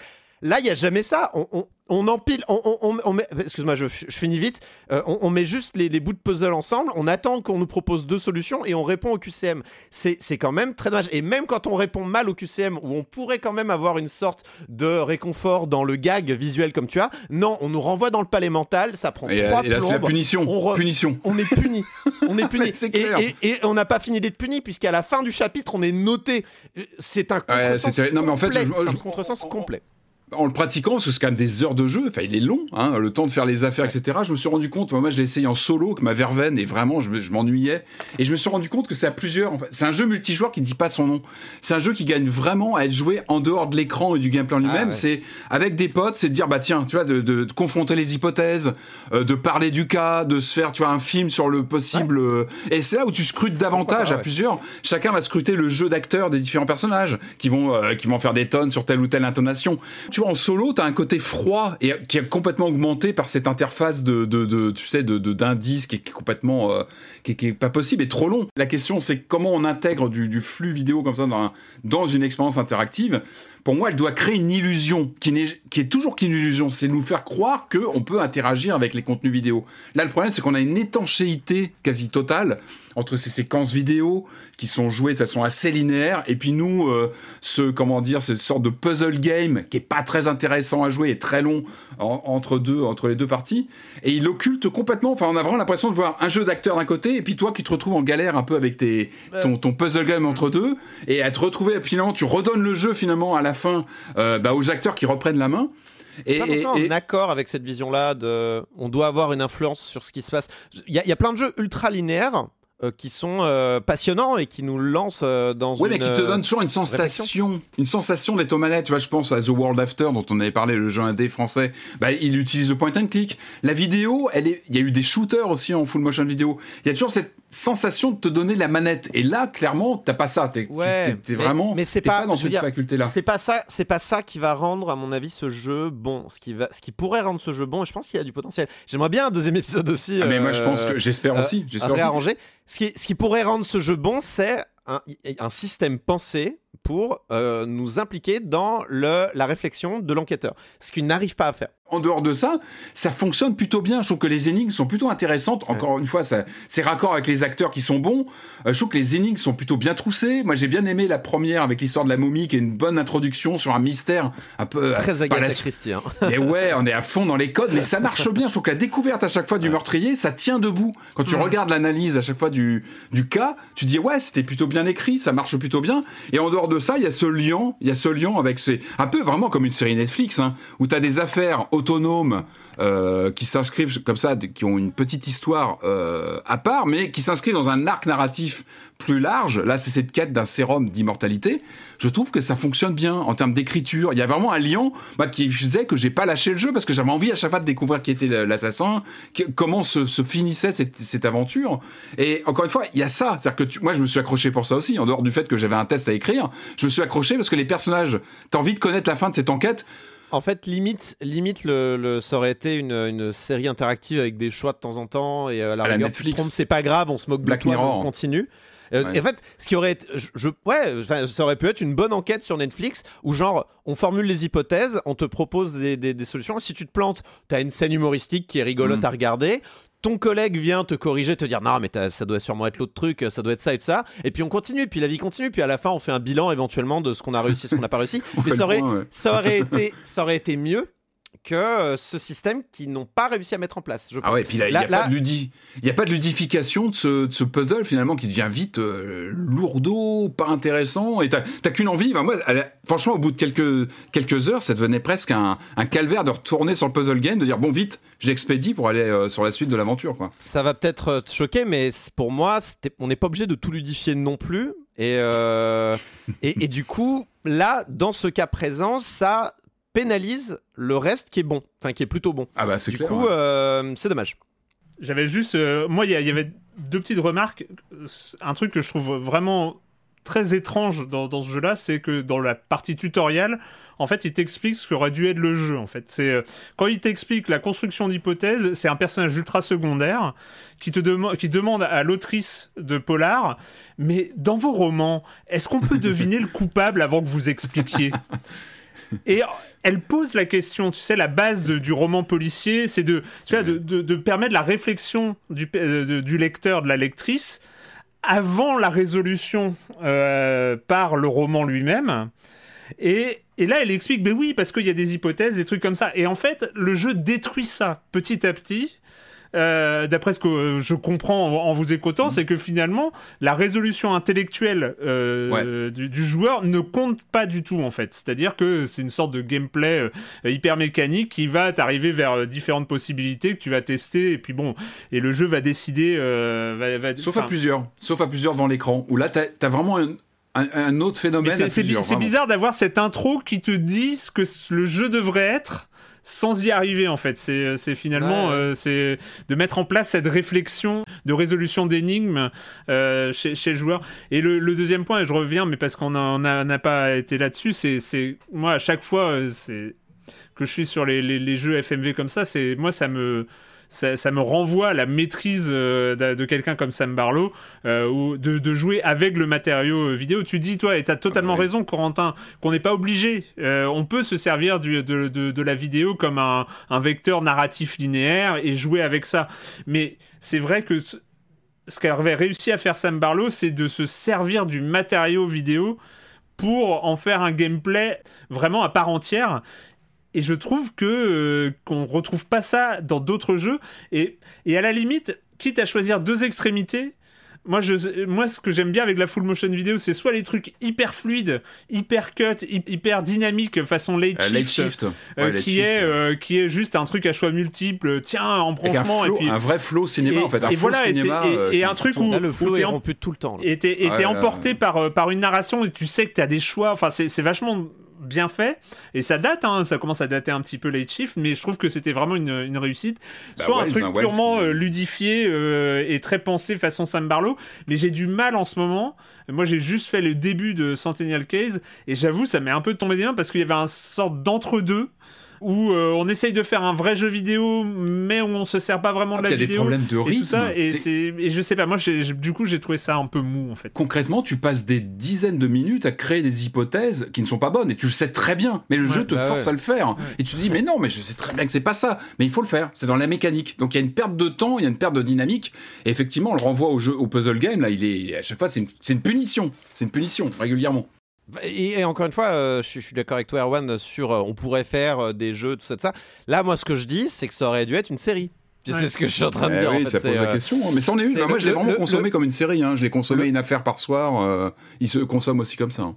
Le jeu ne sait pas quoi faire de ses mécaniques. Et, et des fois, c'est pas grave parce que les, les, mécaniques peuvent être neutres par rapport à ce que va être l'œuvre et par rapport au ressenti de, du joueur spectateur. Mais dans notre cas, ça pénalise le reste de l'œuvre.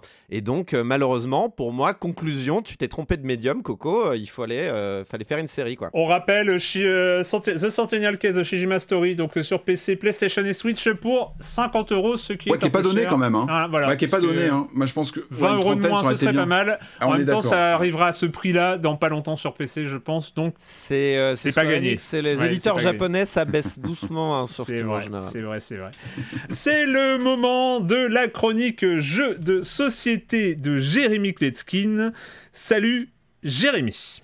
Salut Erwan, tu commences à me connaître après toutes ces années. Moi, ce que j'aime, c'est dénicher des perles des jeux que personne n'avait vu passer. Et là, je vous dis, petit coup de cœur, je suis tout content. Et non, ça n'est pas euh, Dune Imperium. Désolé pour ceux dont c'est le jeu préféré. Euh, laissez-moi deviner, avant Dune Imperium, votre jeu préféré, c'était Terraforming Mars, n'est-ce pas? Oui, j'ai bon Oui. Non, non, cette semaine, je vais vous parler d'un jeu inclassable qui, sans être une véritable révolution, est un petit bijou de profondeur tactique. Déjà, rien que son nom, Gods Love Dinosaurs. Vous allez créer un écosystème florissant et tenter de garder l'équilibre entre tous les êtres vivants qui le composent. Et vous entendez mon sourire, vous le voyez presque, quoi de plus beau que la nature C'est génial, on nous donne à jouer avec ce cercle vertueux qu'est la chaîne alimentaire. Il y, a de la beauté, il y a de l'extension, il y a de l'espoir, il y a du drame.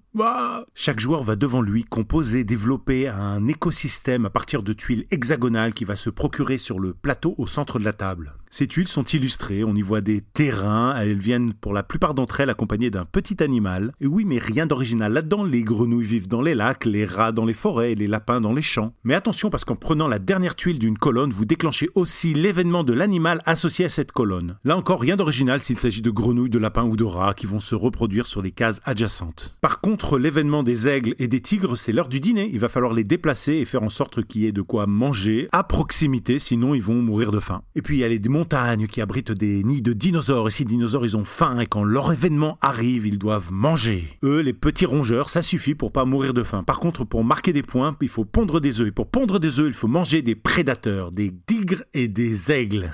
Et pendant toute la partie, vous allez tenter de conserver ce fin équilibre entre les différentes espèces. Il faut pas trop manger, mais il faut manger quand même, et il faut marquer des points, éventuellement pondre certains de ces œufs pour faire apparaître de nouveaux dinosaures. Et je vous assure que même si vous êtes une brute en algorithmique, eh ben c'est l'instinct qui gagne toujours, et les enfants se débrouillent très bien dans ce jeu. Oui, oui, parce qu'il s'agit d'un jeu familial avec plein de pions en forme d'animaux, très colorés, de 2 à 5 joueurs à partir de 10 ans pour des parties d'environ 3 quarts d'heure. Casper Lap, édité chez Pandasaurus Games, il est livré dans une belle boîte entre 35 et 40 euros. God Love Dinosaurs est un god game qui renferme du chaos, de la prédation, mais aussi de très beaux paysages et l'algorithme extraordinaire de la vie sur Terre. Et puis c'est fou parce que j'ai l'impression que ce jeu il donne envie d'inviter ses potes au resto. Bye bye bye bye Jérémy. à la semaine prochaine. Que Jérémy mange ses amis au resto. oui, ou des dinosaures. Enfin, je ne sais plus. Euh, je ne sais plus. On va continuer. On va continuer avec euh, avec les jeux vidéo. Donc, euh, on va continuer avec une série de deux roguelites, de deux roguelites en scrolling vertical ou horizontal. Je ne sais plus comment on dit. c'est horizontal hein, plutôt que vertical. C'est pas dans la. Oui, voilà, c'est ça. Il y a un peu, il y a un peu de vertical, mais il y a un peu de verticalité, certes. Et on va commencer peut-être par celui qui est arrivé au bout de ces deux ans d'Early Access. Euh, ça arrive après le premier épisode paru en 2013 qui avait fait beaucoup parler de lui. Alors pour la petite histoire, je sais je me souviens qu'on en avait parlé dans Silence on joue euh, du premier épisode, du premier Rogue Legacy, euh, mais je me souviens plus du jeu. Je me souviens, c'est marrant, j'avais complètement occulté la, partie où j'y avais joué. Mais donc euh, celui-là, il est arrivé, donc il vient de sortir il y a quelques semaines, et donc comme j'ai dit, il sort de deux ans d'early access a priori qui lui ont fait le plus grand bien quand je vois les échos de ce qu'il était. Oui. L'early access, parce que c'est vrai qu'on va aussi l'évoquer sur l'autre titre. Donc l'early access, c'est vraiment une séquence une phase de plusieurs mois au cours duquel le jeu est, est commercialisé, hein. du coup mais euh, voilà, il est encore en développement en fait. C'est ça. Euh, pendant, pendant que les joueurs y jouent. Enfin voilà, il est encore en phase de. c'est ça. et celui-là, celui dont les nous allons... sont encore collants quoi. Et celui dont nous allons parler en premier lieu, donc j'ai déjà dit le nom du premier, donc là c'est le numéro 2, c'est bien sûr Rogue Legacy 2.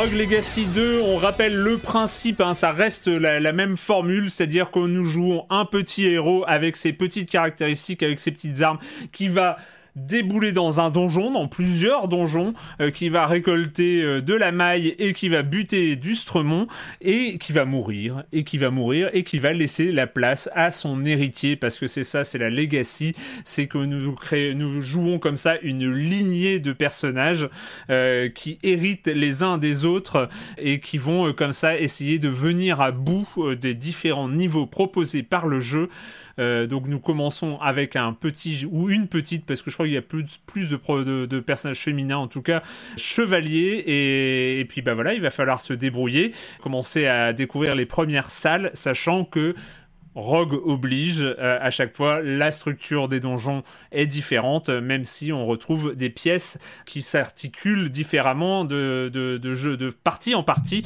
Euh, Corentin, toi, ton contact avec Rogue Legacy, qu'est-ce que ça a donné? Deux, pardon, Rogue Legacy 2. Bah plutôt, enfin, c'est pas que j'y allais reculons, mais euh, pour moi Rogue Legacy c'est quelque chose que j'avais laissé tomber euh, et que ça me dérangeait pas plus que ça. Le premier du nom, hein, bien sûr, euh, pas le, pas le deuxième que j'avais pas, que je, je savais même pas qu'il était. Je vous avoue que j'avais pas trop suivi l'histoire de Rogue Legacy, mais du coup en voyant qu'il ressortait, je suis en mode ah tiens un deuxième. Et eh ben j'en ai absolument pas envie en fait. J'ai hmm. pas envie d'un deuxième Rogue Legacy. je, je vois pas trop l'intérêt, mais bon allons-y. Après tout, c'est quand même un jeu important des, des, de cette, on va dire vague de roguelike ouais, qu'on a eu avec Binding of Isaac et tout ça, c'était un peu la même période.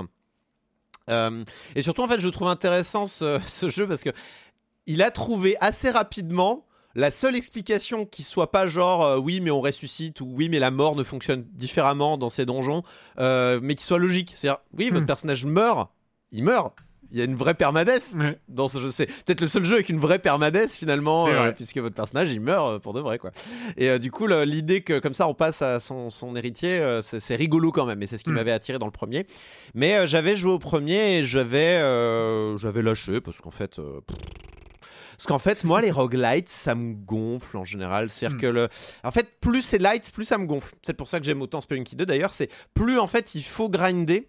Plus il faut euh, jouer, jouer, jouer pour que son personnage euh, devienne fort ou que la courbe de difficulté baisse finalement. Et plus en général, je j'ai pas la patience. En fait, c'est, ça m'intéresse assez peu. J'ai pas l'impression de, de, grandir autant que le personnage euh, grandit. Et donc, j'avais laissé tomber le jeu pour ça. Puis aussi parce que je trouvais que les graphismes étaient bons. Euh, c'était sympathique, mais euh, sans plus. Bah, quoi. C'était, l'époque où on, sortait vraiment des jeux flash. En fait, c'était vraiment le, le, graphisme mérité Castle Crasher. Enfin, c'était toutes ces générations avec Castle Crasher, avec tous les autres qui sortaient de ces animations dessins animés flash.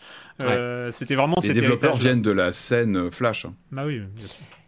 Et du coup, j'ai lancé sans aucune attente Rogue Legacy 2, voire même avec un peu d'appréhension. Hmm. Et, euh, et finalement, les premiers contacts, enfin, Rogue Legacy 2 a réussi à recréer la magie que j'avais un peu au début de Rogue Legacy. C'est-à-dire que l'envie comme ça de euh, fonder une dynastie, d'augmenter, euh, d'améliorer son château, de construire des, des, euh, voilà, de voir des chiffres qui montent, de voir sa puissance augmenter et voir le jeu se faciliter.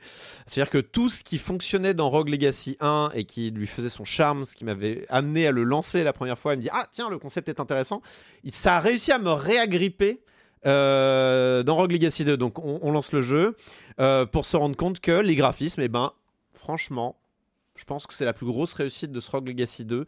Euh, ils ont réussi en fait à conserver tout l'esprit de Rogue Legacy 1 tout en évacuant tout ce qui n'allait plus ou tout ce qui avait pas bien vieilli, tout ce qui hmm. était un peu trop lisse ou ce genre de choses. Les animations sont super chouettes, notamment hmm. les animations de flammes, les petites particules, les, les personnages, tout ça. On est dans un mélange Enfin, c'est de la 3D déguisée. Enfin, c'est de la 2D, mais en vrai, c'est de la 3D, mais on le voit vraiment pas du tout. Les personnages, notamment, à mon avis, sont en 3D, mais on le voit pas. Euh, notamment quand ils meurent, on les voit s'effondrer euh, euh, dans, du coup, dans une dimension qui devrait pas pouvoir le faire. Mais en fait, et c'est là où on se rend compte, ah mais merde, en fait, le jeu est en 3D, mais ça ne se voit pas. Donc c'est une réussite à mon sens. Il y a eu, je pense que le cel shading est très efficace et on ne se rend pas. Notamment, il y a, y a des les, boules de pique qui, qui mm, mm. rebondissent sur les murs à ah, mon avis, c'est en 3D, aussi. Ouais. Mais ça se voit vraiment très peu. C'est-à-dire qu'il y, y, a vraiment quelque chose de très bien mélangé entre euh, l'animation traditionnelle. Hmm. Euh, sur les effets de sort, de flammes, machin, qui marchent très bien, et, euh, les, et les modèles 3D. Il y a des petits détails. Hein. Pour la moi, j'adore les décors, as les tentures qui qui bougent quand tu passes. C'est tout bête, hein. T'as l'impression d'avoir des aplats dessinés. En fait, dès que tu passes, t'as les, as les fonds qui sont un peu animés. C'est souvent très subtil, mais t'as des plein de petites animations comme ça qui contextuelles avec ton passage. Ou c'est un jeu qui est très chiadé et qui est, euh, qui est graphiquement vraiment très très chiadé et qui fait vraiment très plaisir. Il y a un plaisir euh, à, parcourir en effet les décors euh, très très très riches. donc il y a cet aspect aussi monté en puissance qui marche bien, en tout cas au début. Euh, c'est-à-dire qu'on on développe vite son château. C'est-à-dire qu'il faut comprendre que la, puissance de votre personnage se fait pas sur votre personnage en lui-même, mais sur votre dynastie. Donc, en gros, c'est là, votre château va avoir des salles d'entraînement, va avoir une volière, va avoir euh, des endroits pour euh, faire des armures, voilà. en fait, plus on va améliorer son personnage, plus on va lui augmenter ses points de vie, son attaque, on va débloquer des classes, on va débloquer des mm. différents pouvoirs pour sa dynastie, et plus le château va va s'étoffer, va être sympa. C'est-à-dire qu'il y a un moment où ouais, on s'arrête et on contemple le château, on fait Il a de la gueule, mon château, quand même. Il est beau, mon petit château. Là, ah, on est puissant dans, la, dans la dynastie, euh, dans la dynastie euh, Silence on joue. Je sais pas comment on pourrait appeler cette dynastie-là. mais, euh, mais voilà, il y, a un côté construction où on peut s'arrêter et contempler ce qu'on a fait. Qui est, qui est, agréable.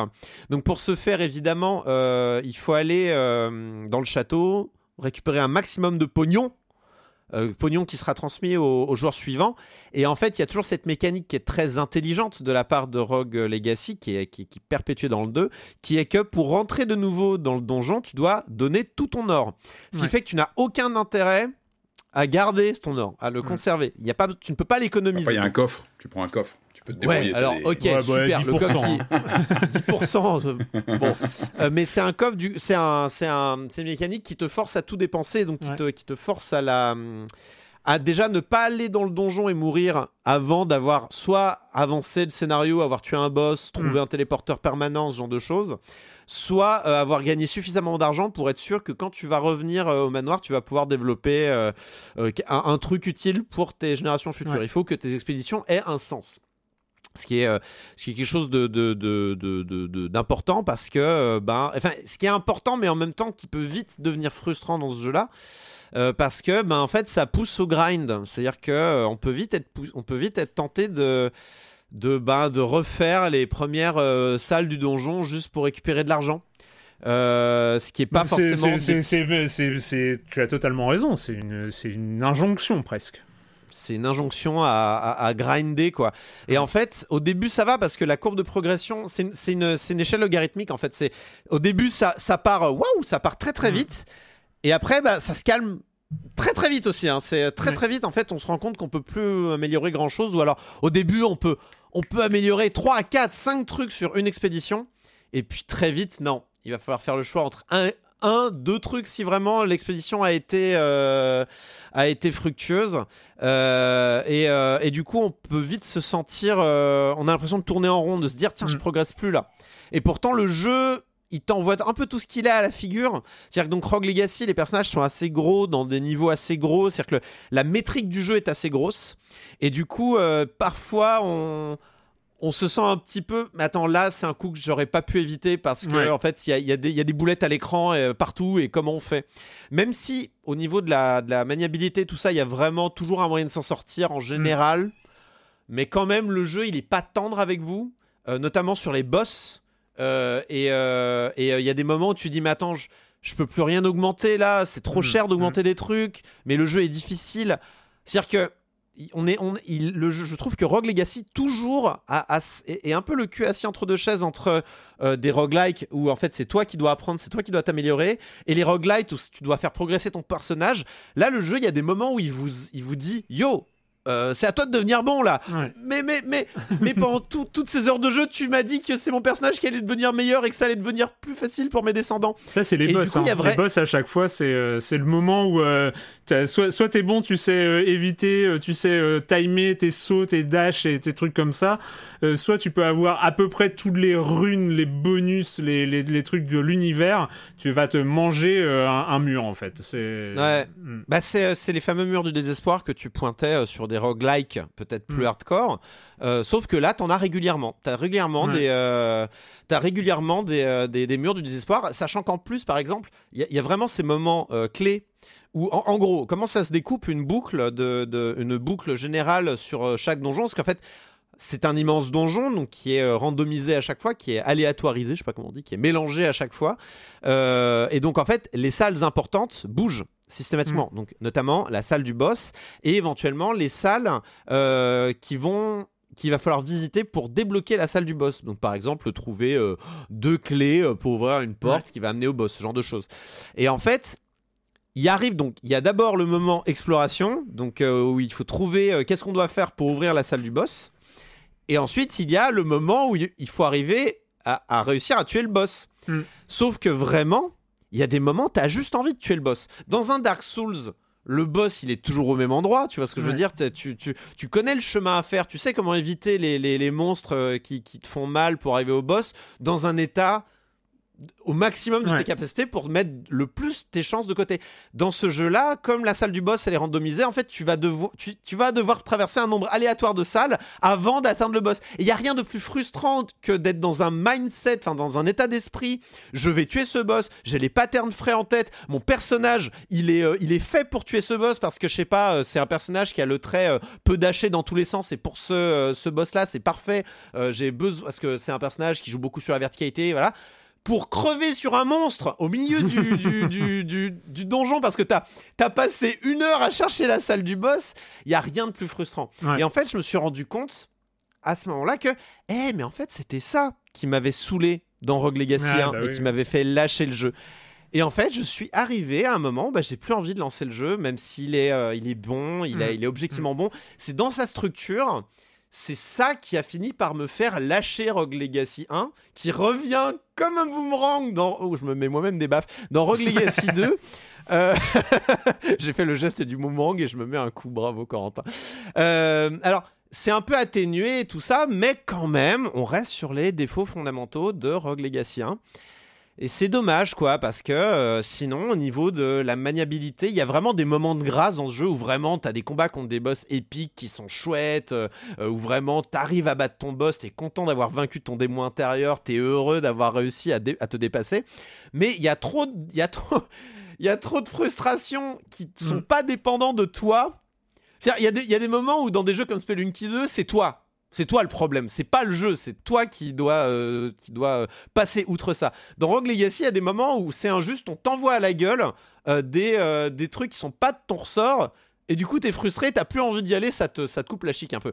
Et donc voilà, c'est un peu, c'est un peu le rapport que j'ai avec ce Rogue Legacy 2 qui est qui est vraiment pas mauvais hein, dans, dans, le fond. Si vous avez aimé le 1, honnêtement, allez-y, c'est l'un en mieux. Mais voilà, il a quand même encore ses défauts fondamentaux qui m'embêtent, quoi. Mais bon. Patrick, Ouais, alors moi, je. vous connaissez, on, parlait il y a pas très longtemps du côté addictif. Et je pense qu'il appuie sur tous les trucs, tous les petits astuces dont on avait parlé il y a quelques semaines pour. Euh, pour qu'ils reviennent tout le temps en fait. Moi j'ai vraiment euh, dans mes aires de jeu là j'ai tout le temps euh, envie de le relancer. Il y a un côté alors je pense qu'il y, a un aspect, y a un aspect très machine à sous presque même visuel, qui est clinquant à l'écran quand tu arrives dans cette euh, séquence après chaque euh, chaque euh, run où tu peux construire ton, ton bâtiment, etc. Où tu cling cling, ça saute dans tous les sens, tu fais tu fais progresser toutes tes courbes, etc. Tout le, tout le, truc qu'on avait eu autour de Vampire Survivor. À Exactement. Et je trouve que là, il le fait peut-être de façon un peu un peu différente. Mais moi, j'ai je l'ai vraiment ressenti et il y a, y a toujours ce côté. Allez, je refais un cycle, j'avance, allez, je retente un run. Mais ça, c'est la définition du genre. Moi, après, il y a, y a un côté. D'un côté d'un côté, j'aime bien le côté famille, comme tu le disais, ce principe où ils, intègrent à la narration, si on veut parler de narration, le fait que ce sont les descendants, etc. On va choisir les différents. Il y a quelque chose dans le euh, dans un rogue, l'idée de continuité, de fil rouge comme ça de ton expérience, elle est intéressant de la mettre en image avec cette galerie que tu conserves un peu des, des précédents, etc. Je trouve ça, je trouve ça intéressant. Moi après, au, fil des parties, ce côté clinquant, il y a un moment, je sais pas, ce côté ultra capitalisme du jeu, il m'a laissé un goût amer avec cette thune, cette thune pour euh, relancer une partie, cette thune pour acheter un truc, cette thune pour. Tu parles que de thune dans ce jeu. Alors je sais que ça fait partie des fondamentaux du genre, mais là c'est tellement euh, déployé à l'écran euh, de façon formelle. Alors je pense qu'il y, a un côté euh, humoristique, mais à un moment, je sais pas, j'ai saturé quoi. J'ai saturé de cette, cette, taxation pour relancer une partie. le, je, trouve qu'il en, entre parenthèses avec avec quatre avec 4 à 5 currencies différentes, je crois. Mais ouais, mais c'est beaucoup. Mais ouais, c'est imbitable. Ouais, t'as ah, plusieurs trucs en même temps, t'as plusieurs systèmes, mais, mais ça, ça c'est clinquant, ça sonne dans tous les sens. Et au bout d'un moment, ça m'a un peu porté au cœur. Alors peut-être que c'est le côté, euh, c'est aussi le côté peut-être pénalisant de, ce, de, cet aspect. Je, je, rejoue une partie, euh, c'est le côté addictif et qui fait qu'au bout d'un moment, ta séquence, tes séquences comme ça qui sont multipliées euh, deviennent un peu écœurantes. Je trouve que ce côté thune, d'investissement, euh, je trouve que ça c'est un peu trop flagrant. Après, c'est étonnant, c'est qu'on a ces variations de personnages, effectivement, avec euh, des, capacités différentes, des armes, etc., qui sont euh, l'épée, euh, l'arc, etc. On a plusieurs capacités qui sont, qui sont possibles. Mais étonnamment, j'ai jamais été à 100% satisfait par le personnage que j'avais en main.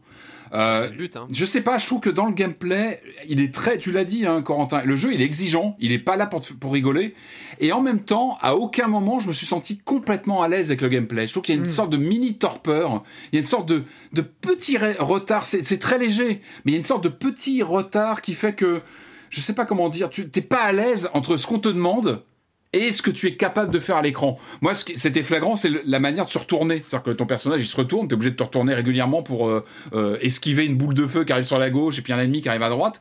Et plusieurs fois, je me suis retrouvé par défaut à, perdre parce que j'avais j'avais pas eu le côté réactif. Je trouve que le jeu, il a un petit mou de ce côté-là. Je trouve pas. C'est, peut-être le, seul truc que je trouve vraiment très réussi. Par contre, c'est le gameplay euh, que je trouve assez assez jouissif. Hein. Moi, il y a certains combats de boss quand ils se passaient bien.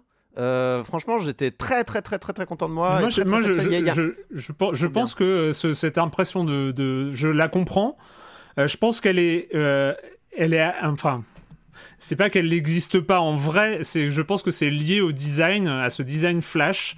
où les, les hitbox sont pas visibles, on, sait pas trop où est-ce qu'on meurt, quand est-ce qu'on meurt, à quel endroit est-ce qu'on meurt. Enfin, c'est comment. Après, t'as par exemple, tu as un des traits où, euh, où, en fait ton personnage, il y a, a, que son cœur qu'on peut toucher qui est au milieu de son personnage. Et là, d'un coup, ça devient plus précis. En fait, tu, tu, tu joues avec un, un...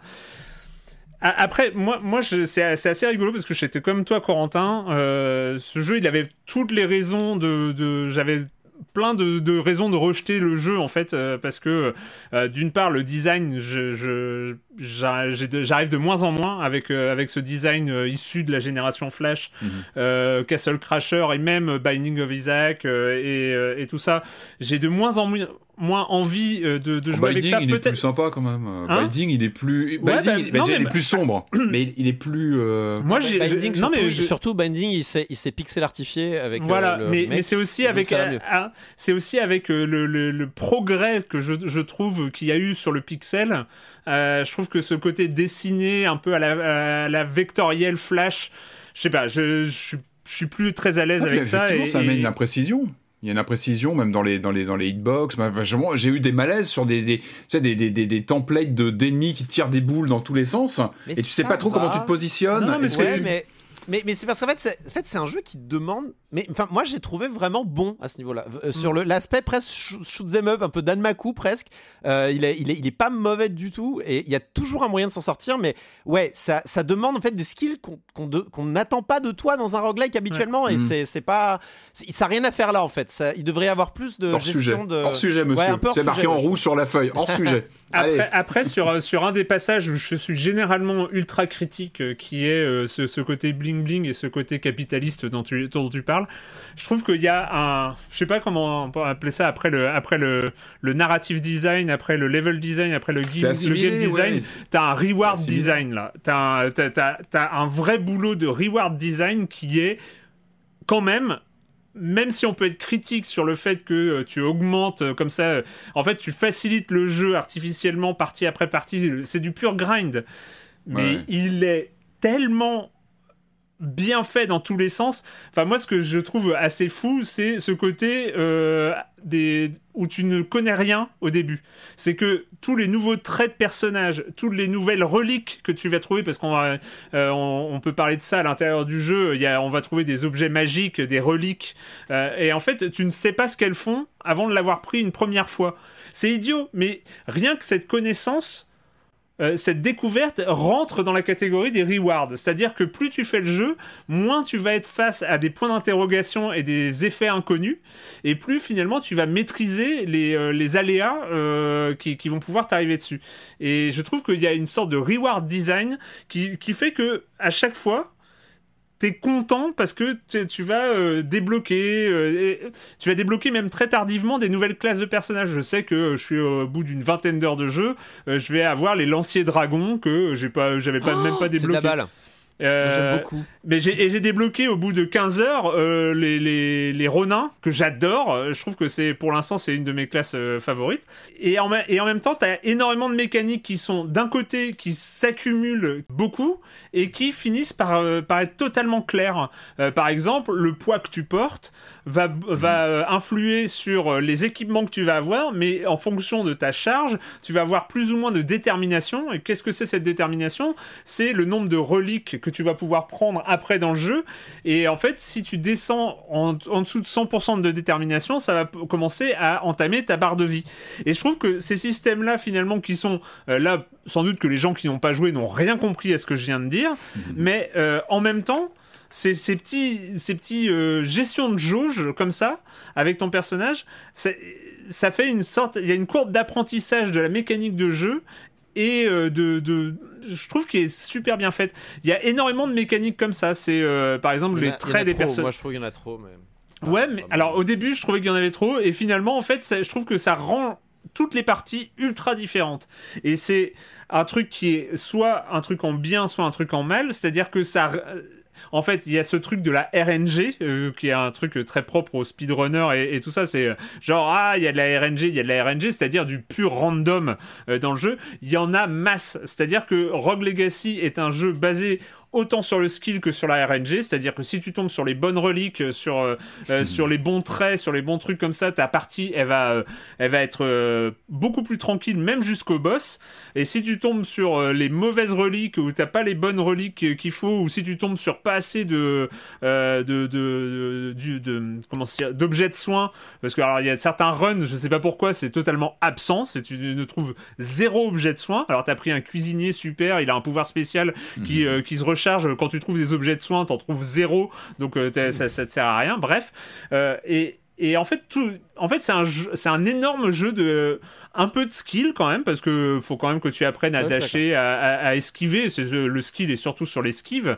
Euh, et... qui est pas super confort, mais bon, ça c'est mon point de vue. Mais j'ai jamais été vraiment à l'aise. Autant, tu vois, c'est marrant ce qu'on disait, c'est autant un Binding of Isaac, je le trouve immédiatement confortable à jouer, bah, alors qu'il y a aussi cette. On, progresse quand même, on progresse. Moi, j'ai vraiment. Je, trouve vraiment le, le jeu d'esquive, notamment le fait de devoir euh, mettre des coups de, de, mettre des coups sur les projectiles pour rebondir dessus à la Cuphead. C'est euh, en fait, du, euh, Cuphead. C'est littéralement du Cuphead mm. ces passages-là et je trouve qu'il y a un vrai ballet qui se met en place qui est assez intéressant. À partir de ce moment-là, à partir notamment du deuxième monde euh, où on commence à sauter sur les projectiles, effectivement, je trouve qu'en termes de platformer et en termes de gestion des combats, parce que tu es obligé de le faire aussi en combat, euh, euh, c'est c'est vachement cool. Et il y a comme ça pas mal fois, de. Des fois, pas le choix. Mm. Et, des fois, t'as pas le choix, il faut rebondir. Et notamment, et je suis allé jusqu'au troisième boss et je me suis arrêté là. Le troisième boss, mhm. des fois, il t'envoie un mur de projectiles à rebondir dessus pour les éliminer. Donc tu dois prendre le temps d'aller euh, te creuser une sortie pour rentrer dedans. Enfin, il y, a vraiment le troisième boss, c'est du shoot 'em up. Hein. Mm. C'est vraiment mm. quasiment du shoot 'em up ou du run and gun ou ce que vous voulez, mais c'est euh, quelque chose de beaucoup plus proche d'un jeu d'arcade finalement que d'un euh, Rogue Light. Et, ou d'un Souls-like d'ailleurs. Mm. En fait, on s'éloigne du Souls-like pour aller ouais, vers du Cuphead, quoi. Et du coup, c'est ça Enfin, moi, je trouve parfois que c'est un peu hors sujet, mais bon, après, c'est aussi agréable, donc je, je, suis un peu. oui, mais en, fait, il y a un côté, je pense qu'ils ont vraiment mis tous les potards à fond en termes de reward design et de RNG. Euh, pour que euh, avoir ce sentiment que chaque partie moi je sais que par exemple j'ai activé euh, les, les, raccourcis de téléporteur je pourrais aller directement au monde 2 et, et en fait, je me refais tout le premier château parce que hmm. j'aime bien redécouvrir un personnage. Tiens, ça fait, euh, ça fait 4-5 euh, runs que j'ai pas joué le Ronin. Tiens, j'ai envie de me refaire le truc pour reprendre, les, reprendre le rythme, etc. Parce que c'est, euh, il y a le système de, de coups à distance qui, qui est totalement différent. Et donc, je trouve que tout ce random, finalement, ce random reward fonctionne très très bien. Après, il y a un essoufflement et je comprends totalement le fait qu'à un moment, fuck, c'est bon, j'ai été suffisamment loin. Et moi j'ai l'impression que j'en suis pas très très loin, c'est-à-dire que euh, ce, moteur de jeu qui est finalement très très basé sur la découverte, il y a énormément de choses, il y a énormément de matériel à découvrir dans, dans Rogue Legacy 2 et j'ai l'impression qu'une fois que tu as découvert un peu l'ensemble de tes possibilités, finalement le cœur du jeu euh, qui va être d'augmenter ton skill et etc finalement elle perd euh, un peu de son intérêt en fait. Et dans 5 ans, ça fera comme sur le premier, tu te rappelleras, tu te rappelleras même plus d'avoir joué au deuxième. Et la question, on, en a un peu parlé avant l'enregistrement, on disait en fait la monnaie aujourd'hui c'est presque même plus l'achat du jeu parce qu'il est, il est pas très cher Rogue Legacy 2. C'est la question de l'investissement en temps. Et là on parle de jeux quand même très chronophages. Enfin, euh, tu vois, tu, tu, parles quand même sur des, sur des jeux où tu as de l'itération, comme mm. ça, où tu vas rejouer, rejouer, etc. Ça pose la question, qu'est-ce qu'on gardera de, de, de, de, Rogue Legacy 2 dans 5 ou 10 ans? Ah, mais j'ai l'impression qu'il va rester. Legacy de Rogue Legacy, c'est ça que tu veux dire ben, C'est ça, ah, Qu'est-ce qu'il nous laissera je, sais pas, il, il, est, il est super quand même. Enfin, il est vraiment. Il est, en, tout point, il est en tout point meilleur que le 1. Ça, il n'y a, pas de problème, hein, vraiment. Mais, et, puis, et puis, il est ultra et généreux et cohérent. C'est-à-dire que même son truc ultra capitaliste, j'ai rarement trouvé un jeu qui l'intègre aussi bien moi, un peu, moi, ça dans son intérêt de jeu en fait. Dans, parce que finalement, en fait, ce qui est marrant, c'est que la partie où tu vas revenir avec ton héritier et tu vas avoir tout le pognon du run précédent, la partie où tu vas acheter des objets, où tu vas acheter une salle de château et tout ça, elle est marrante. Finalement, elle est moi j'ai trouvé plus marrante euh, limite que Hades ou les trucs comme ça même si je trouve que Hades est encore loin dessus évidemment. mais euh, je trouve que le, le, reward design est un peu foufou et va tellement dans tous les sens que euh, que c'est assez jouissif quand même. Enfin et puis et puis il y a, y a, une sorte il y a, y a de l'humour un petit peu. Je trouve que l'humour mmh, tombe à 80% à plat mais il y a certains moments qui sont. Il y a les, les, les traits sont très drôles. Je crois que les, les, traits, c'est ce qu'il y a de plus drôle. Donc les traits, c'est les, euh, les, caractéristiques oh de votre personnage. Genre votre personnage, il va, il va être, euh, il, va être euh, genre daltonien. Donc il va, il va se mettre à voir, il va pas voir les couleurs. Et tout le monde a choisi le trait pacifiste à un moment. Et ça, on va même pas dire ce que ça fait parce que c'est. c'est une classe spéciale où votre personnage n'a pas d'épée. Il a, il a, il a une pancarte avec un, un, un symbole de la paix dessus. Et, euh, et, on peut rien faire avec. et, il peut pas. Et il peut. Je crois qu'il peut faire de mal à personne, sauf au boss peut-être. Ça serait étonnant qu'il puisse pas faire du mal au boss. Non, non, il peut euh, mais ah, même pas au boss. Mais par contre. je sais pas, personne ah, n'est arrivé au boss avec, hein, mais euh, ça, Il gagne 250% d'or en plus, c'est ça, à chaque fois qu'il trouve de l'or. Donc c'est vraiment une classe de personnage que tu sais une fois pour faire le plein de sous, et puis euh, fin, fin, quoi. Non, mais puis, et puis t'as même, euh, certains PNJ qui sont drôles. La vendeuse de pizza que tu croises à un moment, tu dis, what the fuck, enfin, c'est. et enfin, t'as, comme ça. Après, ce qui est, là où il ne fonctionne pas, c'est le lore euh, où il y a des choses à lire, on va t'expliquer des trucs de malédiction et des trucs comme ça. Rien n'a carré quoi, mais rien n'a. Enfin, euh, personne, je pense, personne ne va s'intéresser à ce lore là. Mais euh, point d'ailleurs, au point d'ailleurs, oui, il y a des énigmes apparemment et ça m'a même pas donné envie de chercher. Genre à un moment donné, il faut faire des sorts spéciaux à des endroits spéciaux. ça, je l'ai fait, je l'ai fait. Ça m'a permis de vaincre le premier boss, par exemple. T'as un bonus ah à un moment. Euh. Et, ah mais t'as as plein de choses comme ça, et, il, est, il est quand même ultra généreux. Et là-dessus, je pense qu'il va, il va marquer beaucoup plus que le premier. Il est beaucoup plus oh, abouti en fait dans sa dans, son concept en fait. Bref, ça s'appelle. Il, est, il est quand même c'est quand même une, une bonne évolution du premier. Hein, ouais, ouais. En fait, c'est le il a été actualisé. C'est vraiment une actualisation. Et puis, tu sens les deux ans d'early access, tu sens que les, en fait, c'est ce que les joueurs avaient envie. Enfin, je pense que c'est le Rogue Legacy euh, dont tout le monde avait envie, en fait. Enfin, dont, ceux qui aiment le premier avaient envie. Et, et voilà, il est, euh, je trouve qu'il est assez, euh, assez parfait dans, dans, dans, et je pense même que le premier a bien vieilli, donc je vous recommande pas nécessairement de commencer par le 1 si vous voulez vous lancer dans Rogue Legacy, mais d'aller directement dans le 2. Hmm je pense qu'il y a vraiment au plus aucun intérêt. Et je crois qu'il a un peu tué le 1, malheureusement, sur Rogue Legacy 2 aussi. Et ça, c'est euh, c'est quelque chose qu'il faut noter. Voilà, pas besoin de faire le 1. Même au niveau de l'histoire, il n'y a, y a, y a, rien. Allez, avant, de, avant. Donc, il est à 25 euros euh, sur 22, les. 22. 22 euh, ah oui, oui c'est 25, c'est le jeu suivant, pardon. euh, bon, moi j'avais compris 25. Mais bon, bon, sur PC et sur Xbox. Et donc, avant de terminer euh, cette émission, comme d'habitude, s'il y a de la pub, c'est maintenant. Hey, I'm Ryan Reynolds. Recently, I asked Mint Mobile's legal team if big wireless companies are allowed to raise prices due to inflation. They said yes. And then when I asked if raising prices technically violates those onerous two-year contracts, they said, "What the f*** are you talking about? You insane Hollywood ass." So to recap, we're cutting the price of Mint Unlimited from $30 a month to just $15 a month. Give it a try at mintmobile.com slash switch. $45 up front for three months plus taxes and fees. Promoting for new customers for limited time. Unlimited more than 40 gigabytes per month. Slows. Full terms at mintmobile.com. Donc on va terminer, on vient de parler euh, d'un jeu qui sort de deux ans d'Early Access, et eh bien on va parler d'un jeu qui rentre tout juste euh, en early access. Euh, c'est vrai qu'on n'en fait pas beaucoup. Euh, c'est vrai que d'habitude on attend, on attend les versions 1.0 avant de parler des jeux. mais de temps en temps, pourquoi pas. Surtout que là, ça allait bien avec le précédent. Je trouve qu'il y a une vraie réflexion commune et peut-être des, des, points communs ou des différences très importantes. On va parler d'un jeu français développé à Angoulême par un studio qui s'appelle Hibernian Workshop. Ça s'appelle Astral Ascent. Do you really think you have what it takes? With friends at your side. Got something for you.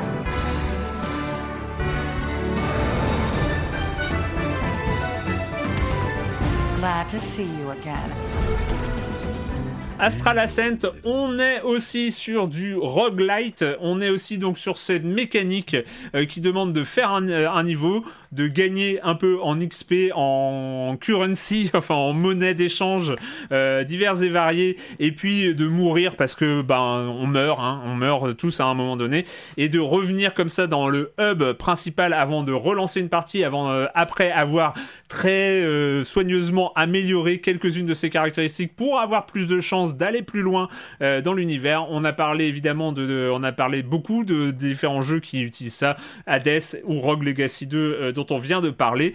Euh, bref, celui-là ça s'appelle Astral Ascent, il arrive tout juste, il sort, il, arrive toujours en, early access, donc disponible uniquement sur PC, ce qui est souvent le cas. C'est à l'origine un jeu qui a été financé sur Kickstarter, donc il a récolté pas loin de 150 000 euros il y a tout juste un an, c'est-à-dire vraiment ils ont récolté ça et puis un an après il rentre en early access, qui est euh, très propre euh, pour le, pour le coup.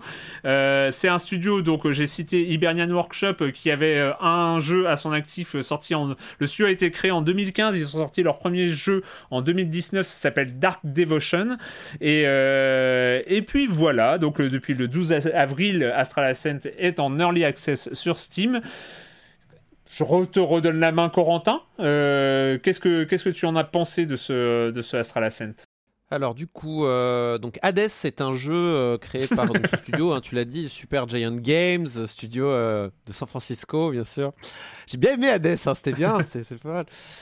Non, ben voilà, c'est Hades, c'est Hades. Donc ils ont beaucoup, beaucoup, beaucoup aimé Hades, sauf que c'est pas en vue du dessus un peu isométrique, machin, c'est en c'est Rogue Legacy encore une fois, donc c'est vu de côté. Euh, il y a un côté platformer, euh, beat'em up, euh, action RPG, un peu vu de côté comme ça. Euh, La Dead Cells hein, quand même. Moi j'ai beaucoup pensé à Dead Cells sur les animations, sur. ouais.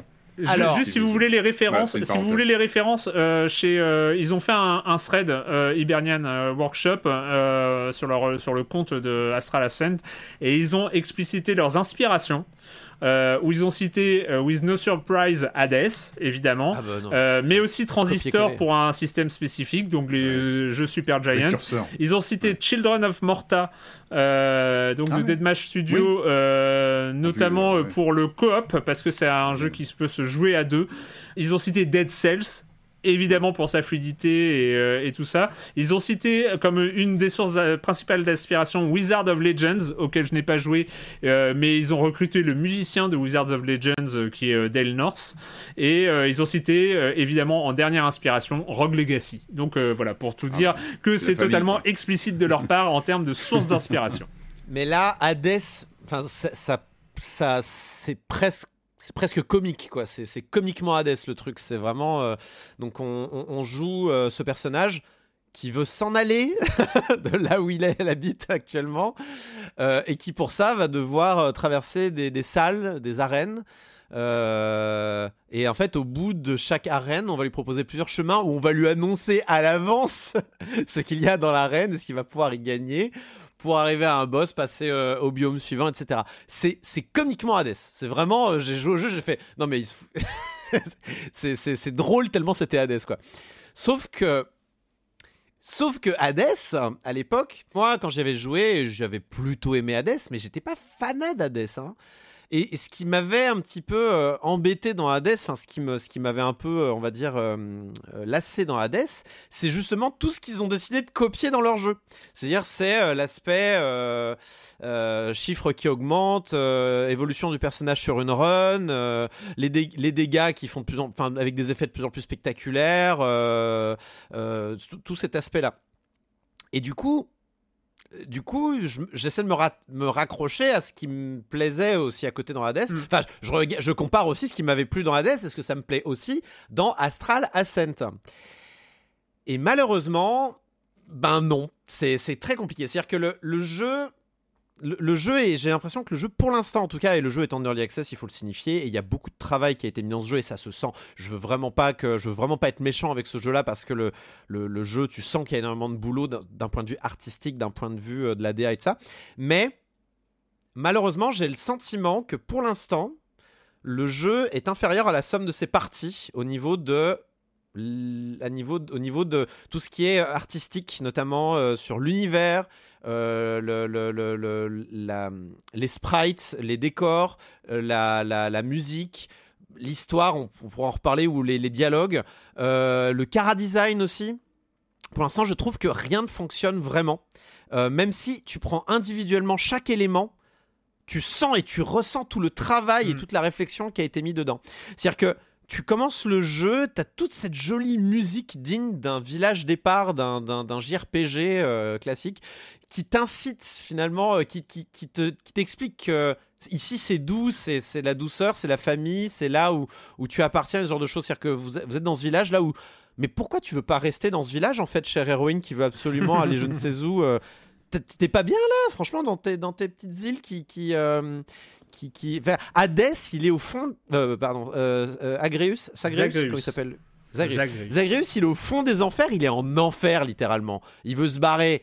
On hmm. comprend qu'il veut se barrer, mais l'héroïne, là où le, héros, d'ailleurs, ce qu'on peut jouer deux personnages, en tout cas là où j'en suis, pourquoi elle voudrait se barrer de son village qui est qui a l'air tout doux, tout le monde a l'air sympa, c'est, peuplé mm. d'animaux et de, et de fées, euh, la musique est très agréable, il fait beau, le personnage quand il décide de s'en aller mais passe son temps à s'extasier devant les décors, oh comment c'est beau ici, bah reste là, t'as qu'à y rester dans ton paradis sur Terre. Décors qui sont tous super bien animés, hein. il faut quand même bien... Et rien, rien n'est jamais immobile, ce que le peu que j'en ai vu, parce que je l'ai pas pris en main longtemps, quand je l'ai vu tourner, ce qui m'a impressionné, c'est que rien n'est jamais immobile. Il y a toujours des mouvements à droite à gauche euh, sur du, pixel art, mais avec vraiment un, travail fou.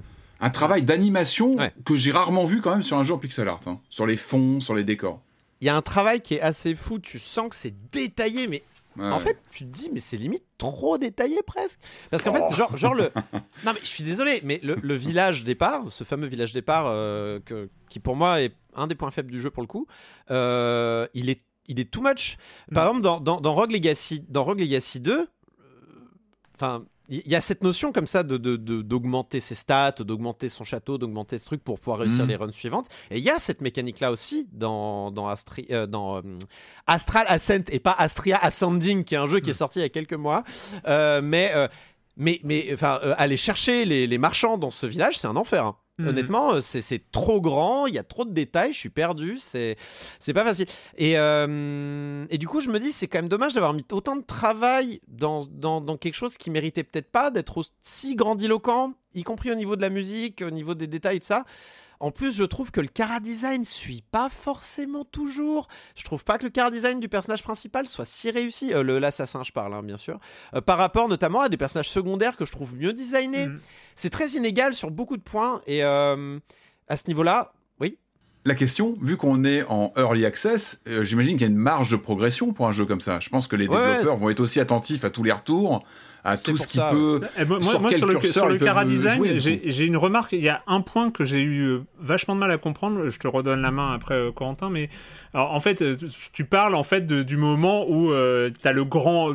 Le, le, le, En fait, c'est pas le cara design du personnage animé, en fait. C'est quand le personnage parle. C'est les portraits. Et, je suis entièrement d'accord. Et il y a un truc que je comprends pas, c'est que tu as un concept art au lancement du jeu qui est oufissime Merci, je suis d'accord, entièrement d'accord. Qui est oufissime et, et en fait, ça m'a rappelé Hades, où grosso modo, tu t'avais ces petits personnages, et quand tu vois les personnages qui parlent, t'as un dessin de concept art qui parle, hyper soigné et tout ça. Je ne comprends pas pourquoi ne pas reprendre ces concept art de couverture et le mettre à l'intérieur du jeu, alors que le concept art de, de, lancement comme ça est juste monstrueusement beau. Il est bien meilleur, je suis d'accord. Et, euh, et, alors que cette espèce de pixel détaillé, en fait, ils utilisent un, truc de pixel détaillé euh, quand les personnages parlent, est moins réussi. Je suis d'accord avec toi, c'est qu'il y a, y a comme ça trois couches qui sont bizarres, il y en a une de trop. Ouais, y a, ouais, voilà, il y a trois couches. Donc il y a le concept art qu'on a quand on lance le jeu, mais, mais encore le, le, pixel art, donc 3D pixelisé à la Dead Cells je le trouve encore correct, il dérange pas trop. Celui de le petit, en fait, le personnage. Ouais, le petit. il est, moi, je, l'aime beaucoup. Hein. Je l'aime beaucoup. Moi, je l'aime bien. Il y a, pas de souci. Et, et, ça, et d'ailleurs, ça correspondrait, ça correspond beaucoup mieux euh, au style du, euh, du, du, de l'écran de lancement du jeu, des concept art de lancement du jeu, que à, enfin, des portraits. Je, je, veux vraiment pas être méchant avec euh, la, la, la le, avec le, le personne qui a fait le, design, ça, mais je le trouve un peu hors sujet. C'est un, à mi-chemin entre Kingdom Hearts et. Euh, ouais, et, un VN un peu mm, bizarre, mm. mais c'est très étonnant et je suis vraiment. Et, je, trouve que passer justement du, du gros pixel un peu euh, hyper bien animé euh, qui, qui, caractérise le jeu à ces super dessins qu'on voit euh, au lancement, ça rappellerait plus Hades pour le coup, qui est, où il y a cette rupture là de, de, de, de, design entre les. Du coup, c'est qu'on n'a pas le même rapport. Et, je trouve que c'est étrange d'avoir d'avoir fait ah. ce choix là. Du, coup, du coup, Astria, enfin Astral Ascent, je vais vraiment dire Astria Ascending, c'est insupportable. pourquoi, pourquoi ces jeux ont des noms si proches, c'est insupportable. Euh, du coup, Astral Ascent qui, euh, on va passer rapidement sur le reste du jeu. C'est Hades, donc ça marche. Euh, voilà, c'est très clairement Hades. Euh, il y a un système de donc on, avance de salle en salle. C'est des arènes. On tabasse les monstres. On récupère des clés qui ouvrent des coffres ou alors on récupère euh, des, nouveaux sorts. les sorts, on peut, on récupère aussi ce qu'ils appellent des gambits. Donc c'est des, des, pouvoirs qu'on rajoute à mm. ces sorts. Donc ça permet de faire évoluer ces sorts, leur donner des attributs, je sais pas, de poison, de paralysie, de dégâts mm. supplémentaires, mm. ce que vous voulez. On peut récupérer des des, des auras à équiper qui sont bah, des bonus passifs euh, du type euh, des dégâts en plus ou euh, du poison qu'on applique naturellement, ce genre de choses.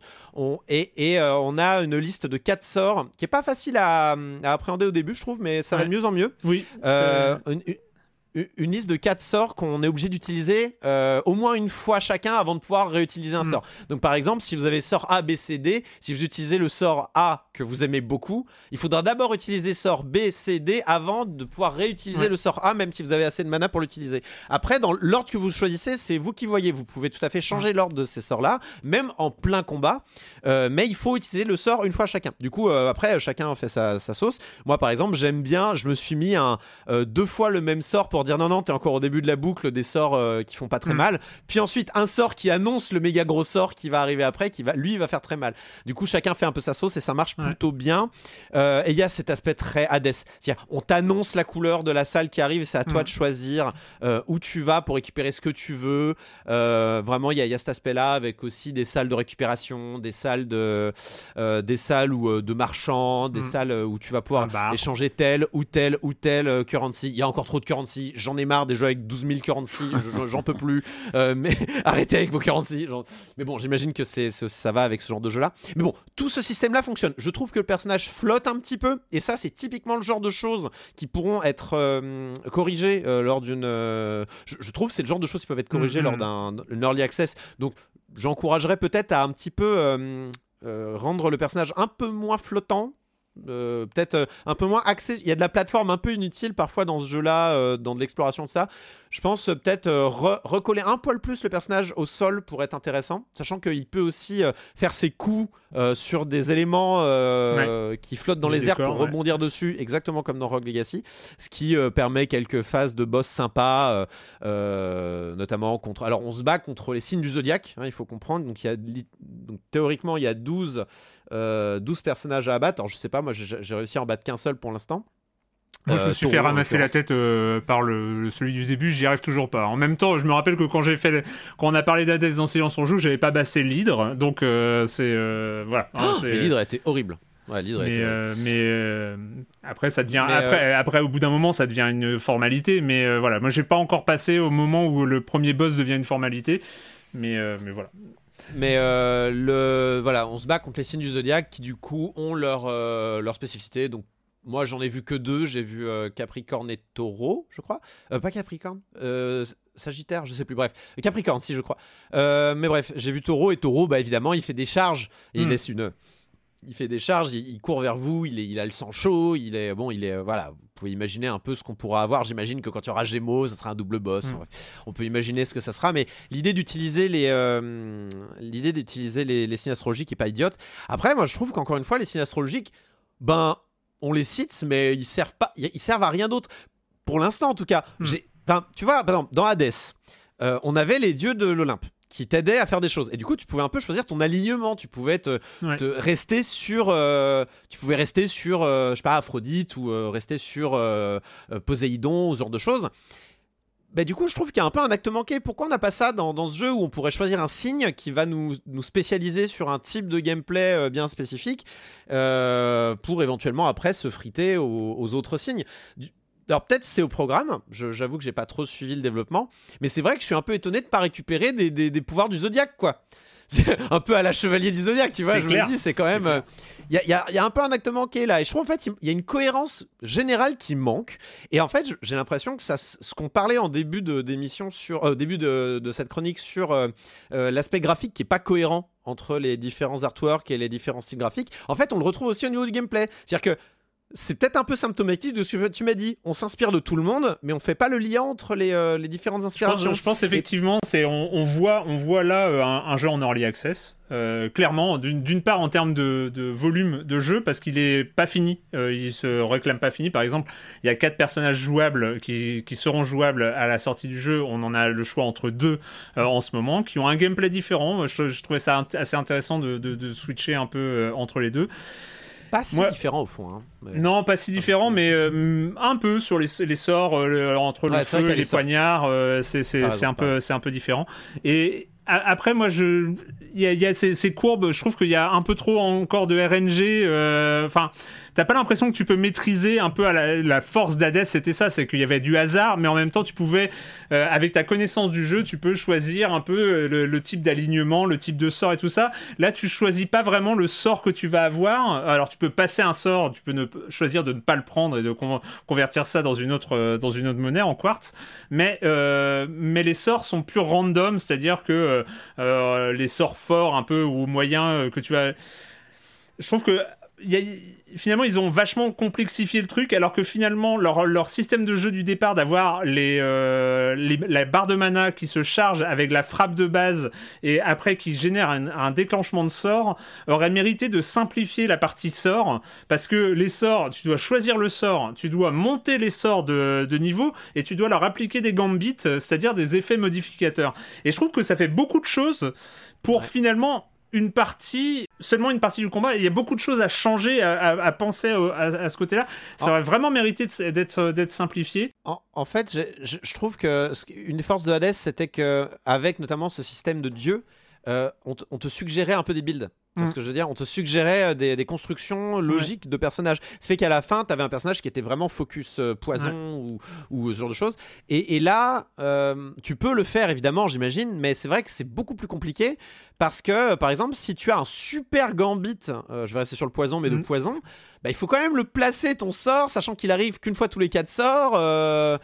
Bon, c'est pas évident, évident. Après, après moi, moi j'avoue que j'avais. En, en, fait, mon, mon opinion sur Astral Ascent s'est améliorée avec le temps. C'est-à-dire que autant c'est un gameplay où j'ai eu du mal euh, sur les, premiers runs à m'adapter euh, bah, à, ce scrolling, au mouvement, au timing, au rythme finalement du combat. Et euh, finalement, je sais que mes derniers runs, les runs que j'ai fait hier soir, bah, j'ai beaucoup plus, je me suis beaucoup plus amusé en fait. alors j'ai toujours pas battu le premier boss, mais mais j'ai trouvé qu'il était, en fait ça autant j'avais des doutes euh, sur mes premiers runs, autant je le trouve là maintenant plus prometteur et en fait tout ce que tu as dit n'enlève rien à la promesse qu'il y a derrière. C'est vrai que si ça gagne en cohérence, si ça gagne en, profondeur, si ça gagne en, en compacité, enfin je sais pas comment dire, euh, enfin dans un truc. C'est de la cohérence. en fait. C'est de la cohérence. Je trouve qu'il y a, y a quelque chose qui peut vraiment vraiment s'améliorer. Euh, il y a, je sais que par exemple la connaissance des ennemis et là ça m'a vraiment rappelé Hades, la connaissance des patterns des petits ennemis euh, que tu rencontres améliore grandement ton plaisir de jeu quand tu voilà ah bah tiens c'est ces gros bonhommes qui te tirent des rayons laser ah tiens ça, ça y est je, je sais un peu leur leur, leur pattern ces, ces petits, euh, petits bonhommes qui se, qui se mettent à rouler ou ceux qui frappent par terre et tout ça. Euh, finalement, tu commences à comprendre et, le plaisir de jeu est vraiment là. Et je trouve que le système de combat est vraiment intéressant. Euh, je trouve qu'il y a, il y a la mise en place d'un système de narration qui est prometteur, mais qui est encore, je trouve, c'est pas bon. Hein. C'est pas bon. Pas bon. Moi, je trouve que c'est prometteur. Je trouve ça vraiment pas bon.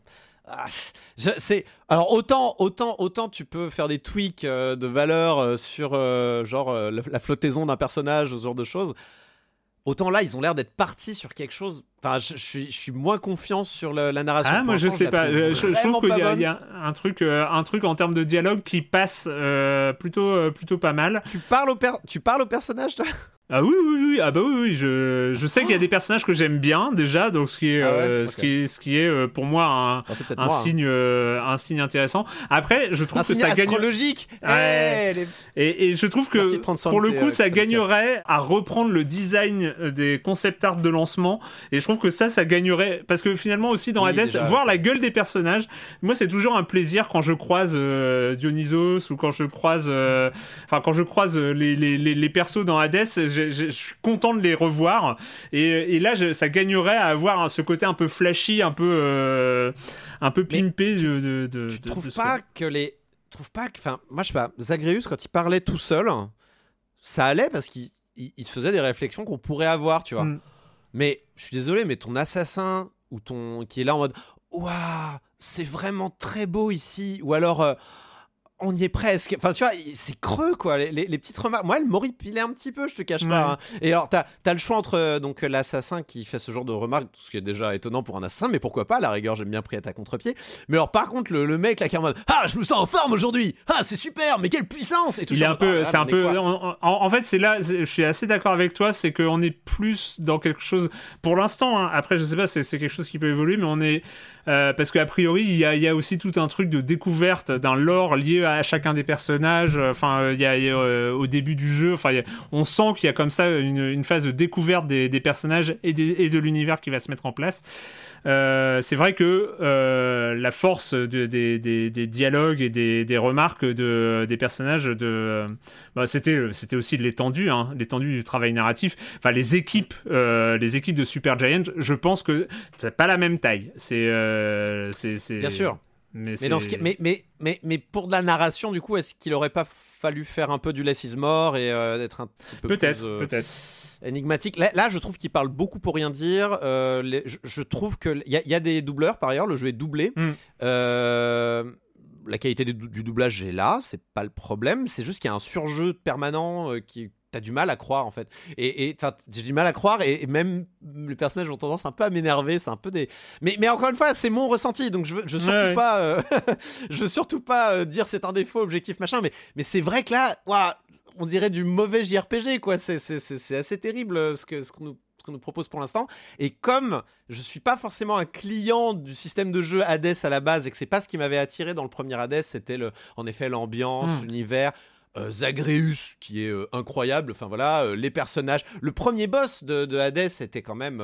J'étais toujours content de la revoir. La, la J'ai oublié son nom, mais Mégère, c'est ça? Mégère. Mégère, moi, mais là, bon, déjà la doubleuse de Mégère est incroyable avec son euh, vocal fry là, qui est incroyable, mais euh, là, alors que le, premier boss que je me tape toujours moi dans, dans, dans Astral Ascent, c'est le taureau et bon, bah c'est un personnage, euh, ce qu'on appelle Neketsu, donc genre ah, je suis le plus fort, ah, viens de battre, et une fois que tu l'as battu, ah c'était un bon combat, allez salut à plus, et je suis en mode oh là là, on l'a déjà vu beaucoup de fois ce personnage quand même, et du coup pour l'instant on est dans on est dans du trope, on est euh, bref, je, demande à voir euh, la, suite, mais j'ai peur que ça soit plus difficile à modifier ça. Mais si, si ils y parviennent, euh, bah à la bonne heure, ce, sera, serait chouette. Ça s'appelle Astral Ascent, c'est disponible évidemment comme c'est en early access et comme c'est souvent le cas, c'est disponible sur PC pour 25 euros et euh, ça va, il y a pas, j'ai pas trouvé de, de date de release. J'ai encore 22 euros, j'ai encore 22 euros Erwan. Mais c'est incroyable, euh, je, je, Attends, je vérifie.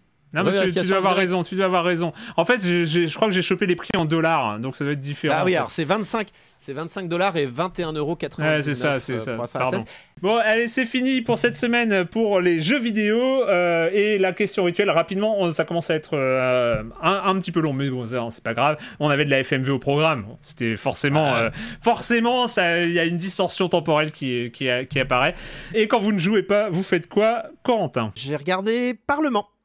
Euh, qui est une série euh, franco-germano-belge euh, qui est diffusée donc sur France.tv et c'est vachement bien. Dites donc, je ne connaissais pas du tout. c'est donc créé par Noé Debré, que je ne connaissais pas non plus. et la première saison était, était sortie en 2020. et ça parle donc du Parlement européen. Ah, c'est là le twist. Ah, ah, c'est pas le Parlement français, c'est le Parlement européen. Euh, et en fait, pourquoi je regarde ça maintenant? C'est parce que la, seconde saison euh, vient juste de sortir. Euh, et, moi, je connaissais pas du tout, donc j'ai commencé depuis la une. Et là, j'ai bientôt fini la deuxième saison. C'est deux saisons de 10 épisodes, ça dure 26 minutes par épisode. Et donc, ça parle, on suit les aventures d'un assistant parlementaire d'un député hmm. européen français qui va en fait un petit peu découvrir les rouages et une certaine forme de cynisme des institutions européenne. Et je sais pas, c'est c'est cool. Alors déjà, faut savoir c'est une série qui est jouée en trois langues, hein, donc forcément, hein, mm. Parlement européen oblige. Donc, euh, enfin, trois langues principales euh, français, euh, anglais et allemand. Le, d'ailleurs, la série vous recommande au début avec des petites, des petits sketchs, des petites scénettes, de mettre la, série en version originale. d'ailleurs, petit point un petit peu ennuyeux, c'est qu'on n'a pas de, on a, on n'a pas de, comment dire, on n'a pas de, d'étape intermédiaire entre tout tout sous-titré, genre sourd et malentendant, même pour le français. Hmm. Et euh, genre, est-ce que tu peux juste me sous-titrer l'allemand, s'il te plaît, parce que l'anglais, ça va, mais voilà, bon, c'est un peu dommage, mais bon, c'est pas si grave. Euh, et euh, surtout, je trouve que la série est assez cool parce qu'elle est. alors, il y, a du gag un petit peu grosse ficelle, un peu, un peu poète-poète, mais mais un peu comme Brooklyn Nine-Nine sait le faire, tu vois ce que je veux dire? C'est un hmm. peu le Brooklyn Nine-Nine de la, des institutions européennes, euh, si tu vois ce que je veux dire? Euh, alors pas, ça va pas euh, à un point aussi débile que Brooklyn Nine-Nine, mais voilà, dans la, dans la façon dont c'est raconté, c'est toujours rigolo parce que le, la série va toujours tirer des parallèles entre une situation qui est censée être sérieuse et une situation de la vie quotidienne comme ah tiens peut-être que ce personnage il se fait traiter comme un enfant ah tiens ce genre, à un moment donné, il y a tout un épisode où il y a un parallèle qui est tiré entre des travailleurs du sexe et les lobbyistes, qui est assez, hmm. euh, je trouve, euh, euh, très drôle. mais bon, voilà, comme d'habitude, on peut trouver ça un petit peu ridicule, mais en vrai, je trouve que c'est suffisamment subtil pour que ça passe bien. Et je trouve que la saison 2 arrive à un petit peu retourner les tables et certains personnages qui étaient peut-être gentils et naïfs au début le sont beaucoup moins et se sont fait un peu gagner par ce cynisme des institutions où on va, on va proposer une loi progressiste pour la retirer au dernier moment pour faire passer un autre truc qui nous intéresse. Bref, je vous encourage à regarder. C'est sur France.tv euh, et c'est très bien produit, c'est très bien écrit. Je recommande, franchement, c'est très chouette. Cool. Patrick. Moi, très rapidement, sans, sans vouloir faire d'auto-promo, moi j'étais en immersion dans l'univers Amiga pour le tout dernier Rétro Dash euh, qui a été enregistré pour Gamecult, on rappelle. Donc, euh, euh, c'est l'émission où on se penche sur des, bah, sur des thématiques liées au rétro gaming. Donc, on a enregistré ça. On prépare ça avec Raphaël Lucas. C'est présenté par Pouillot. Et le dernier épisode qui doit être sorti au moment où on fait Silence on joue, c'est lié à l'Amiga. Donc, j'étais en immersion depuis quelques temps dans l'univers Amiga. Euh, plein de choses à dire. Euh, cet ordinateur mythique, je vous renvoie évidemment à l'émission. Si vous pouvez vous, vous abonner à Gamecult, allez-y. Il faut soutenir la presse spécialisée, encore une fois.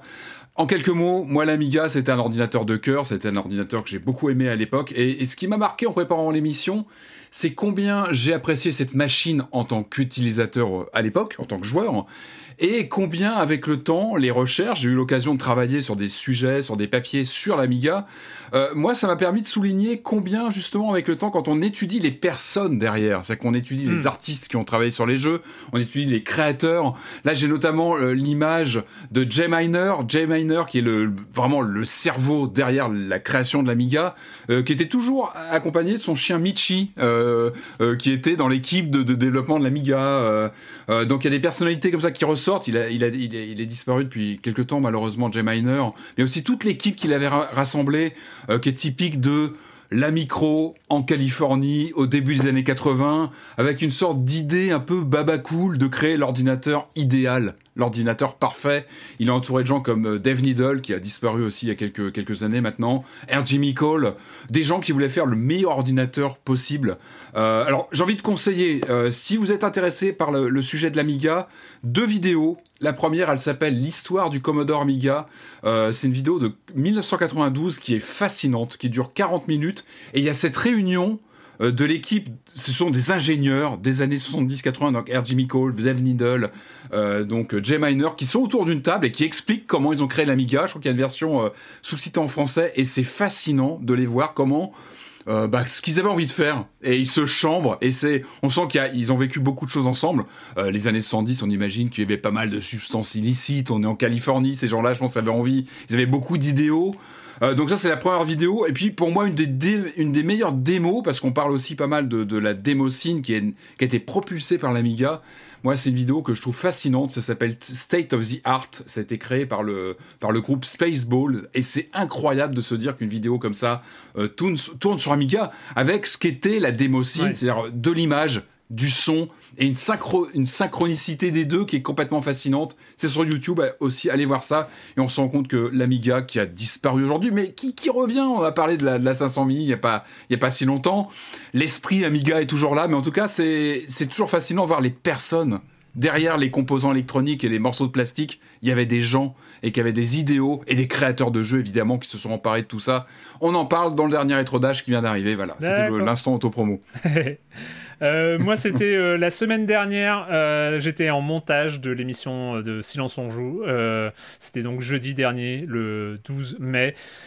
Euh, il y a eu euh, une image qui est apparue aux alentours de 15h, c'est celle de Sagittarius à étoile, c'est donc le trou noir qui est au centre de notre galaxie, ah euh, qui, qui, a été, qui a été construite par l'Event Horizon télescope, donc ce télescope Quel nom virtuel. Event Horizon. Oui, Event ce, Horizon. Ce, ce, télescope virtuel qui fait la taille de la Terre, parce que c'est plusieurs télescopes à différents endroits dans le monde qui sont synchronisés a posteriori grâce aux horloges atomiques.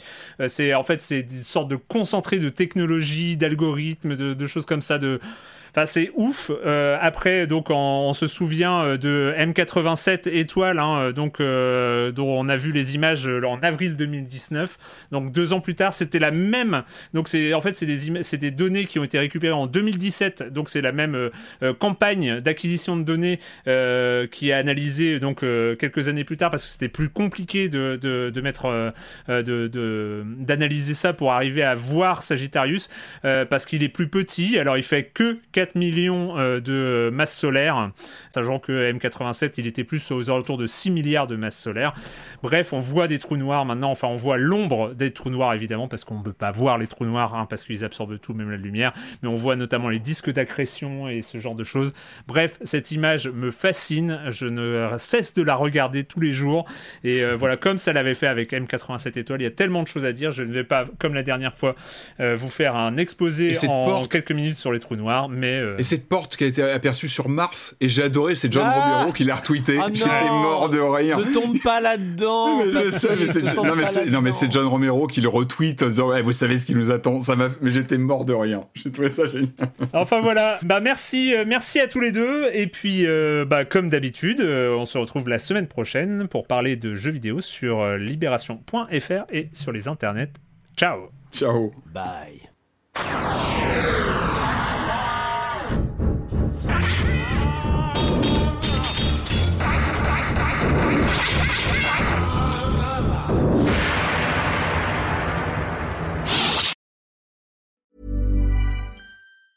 Ever catch yourself eating the same flavorless dinner three days in a row? Dreaming of something better? Well, HelloFresh is your guilt-free dream come true, baby. It's me, Kiki Palmer.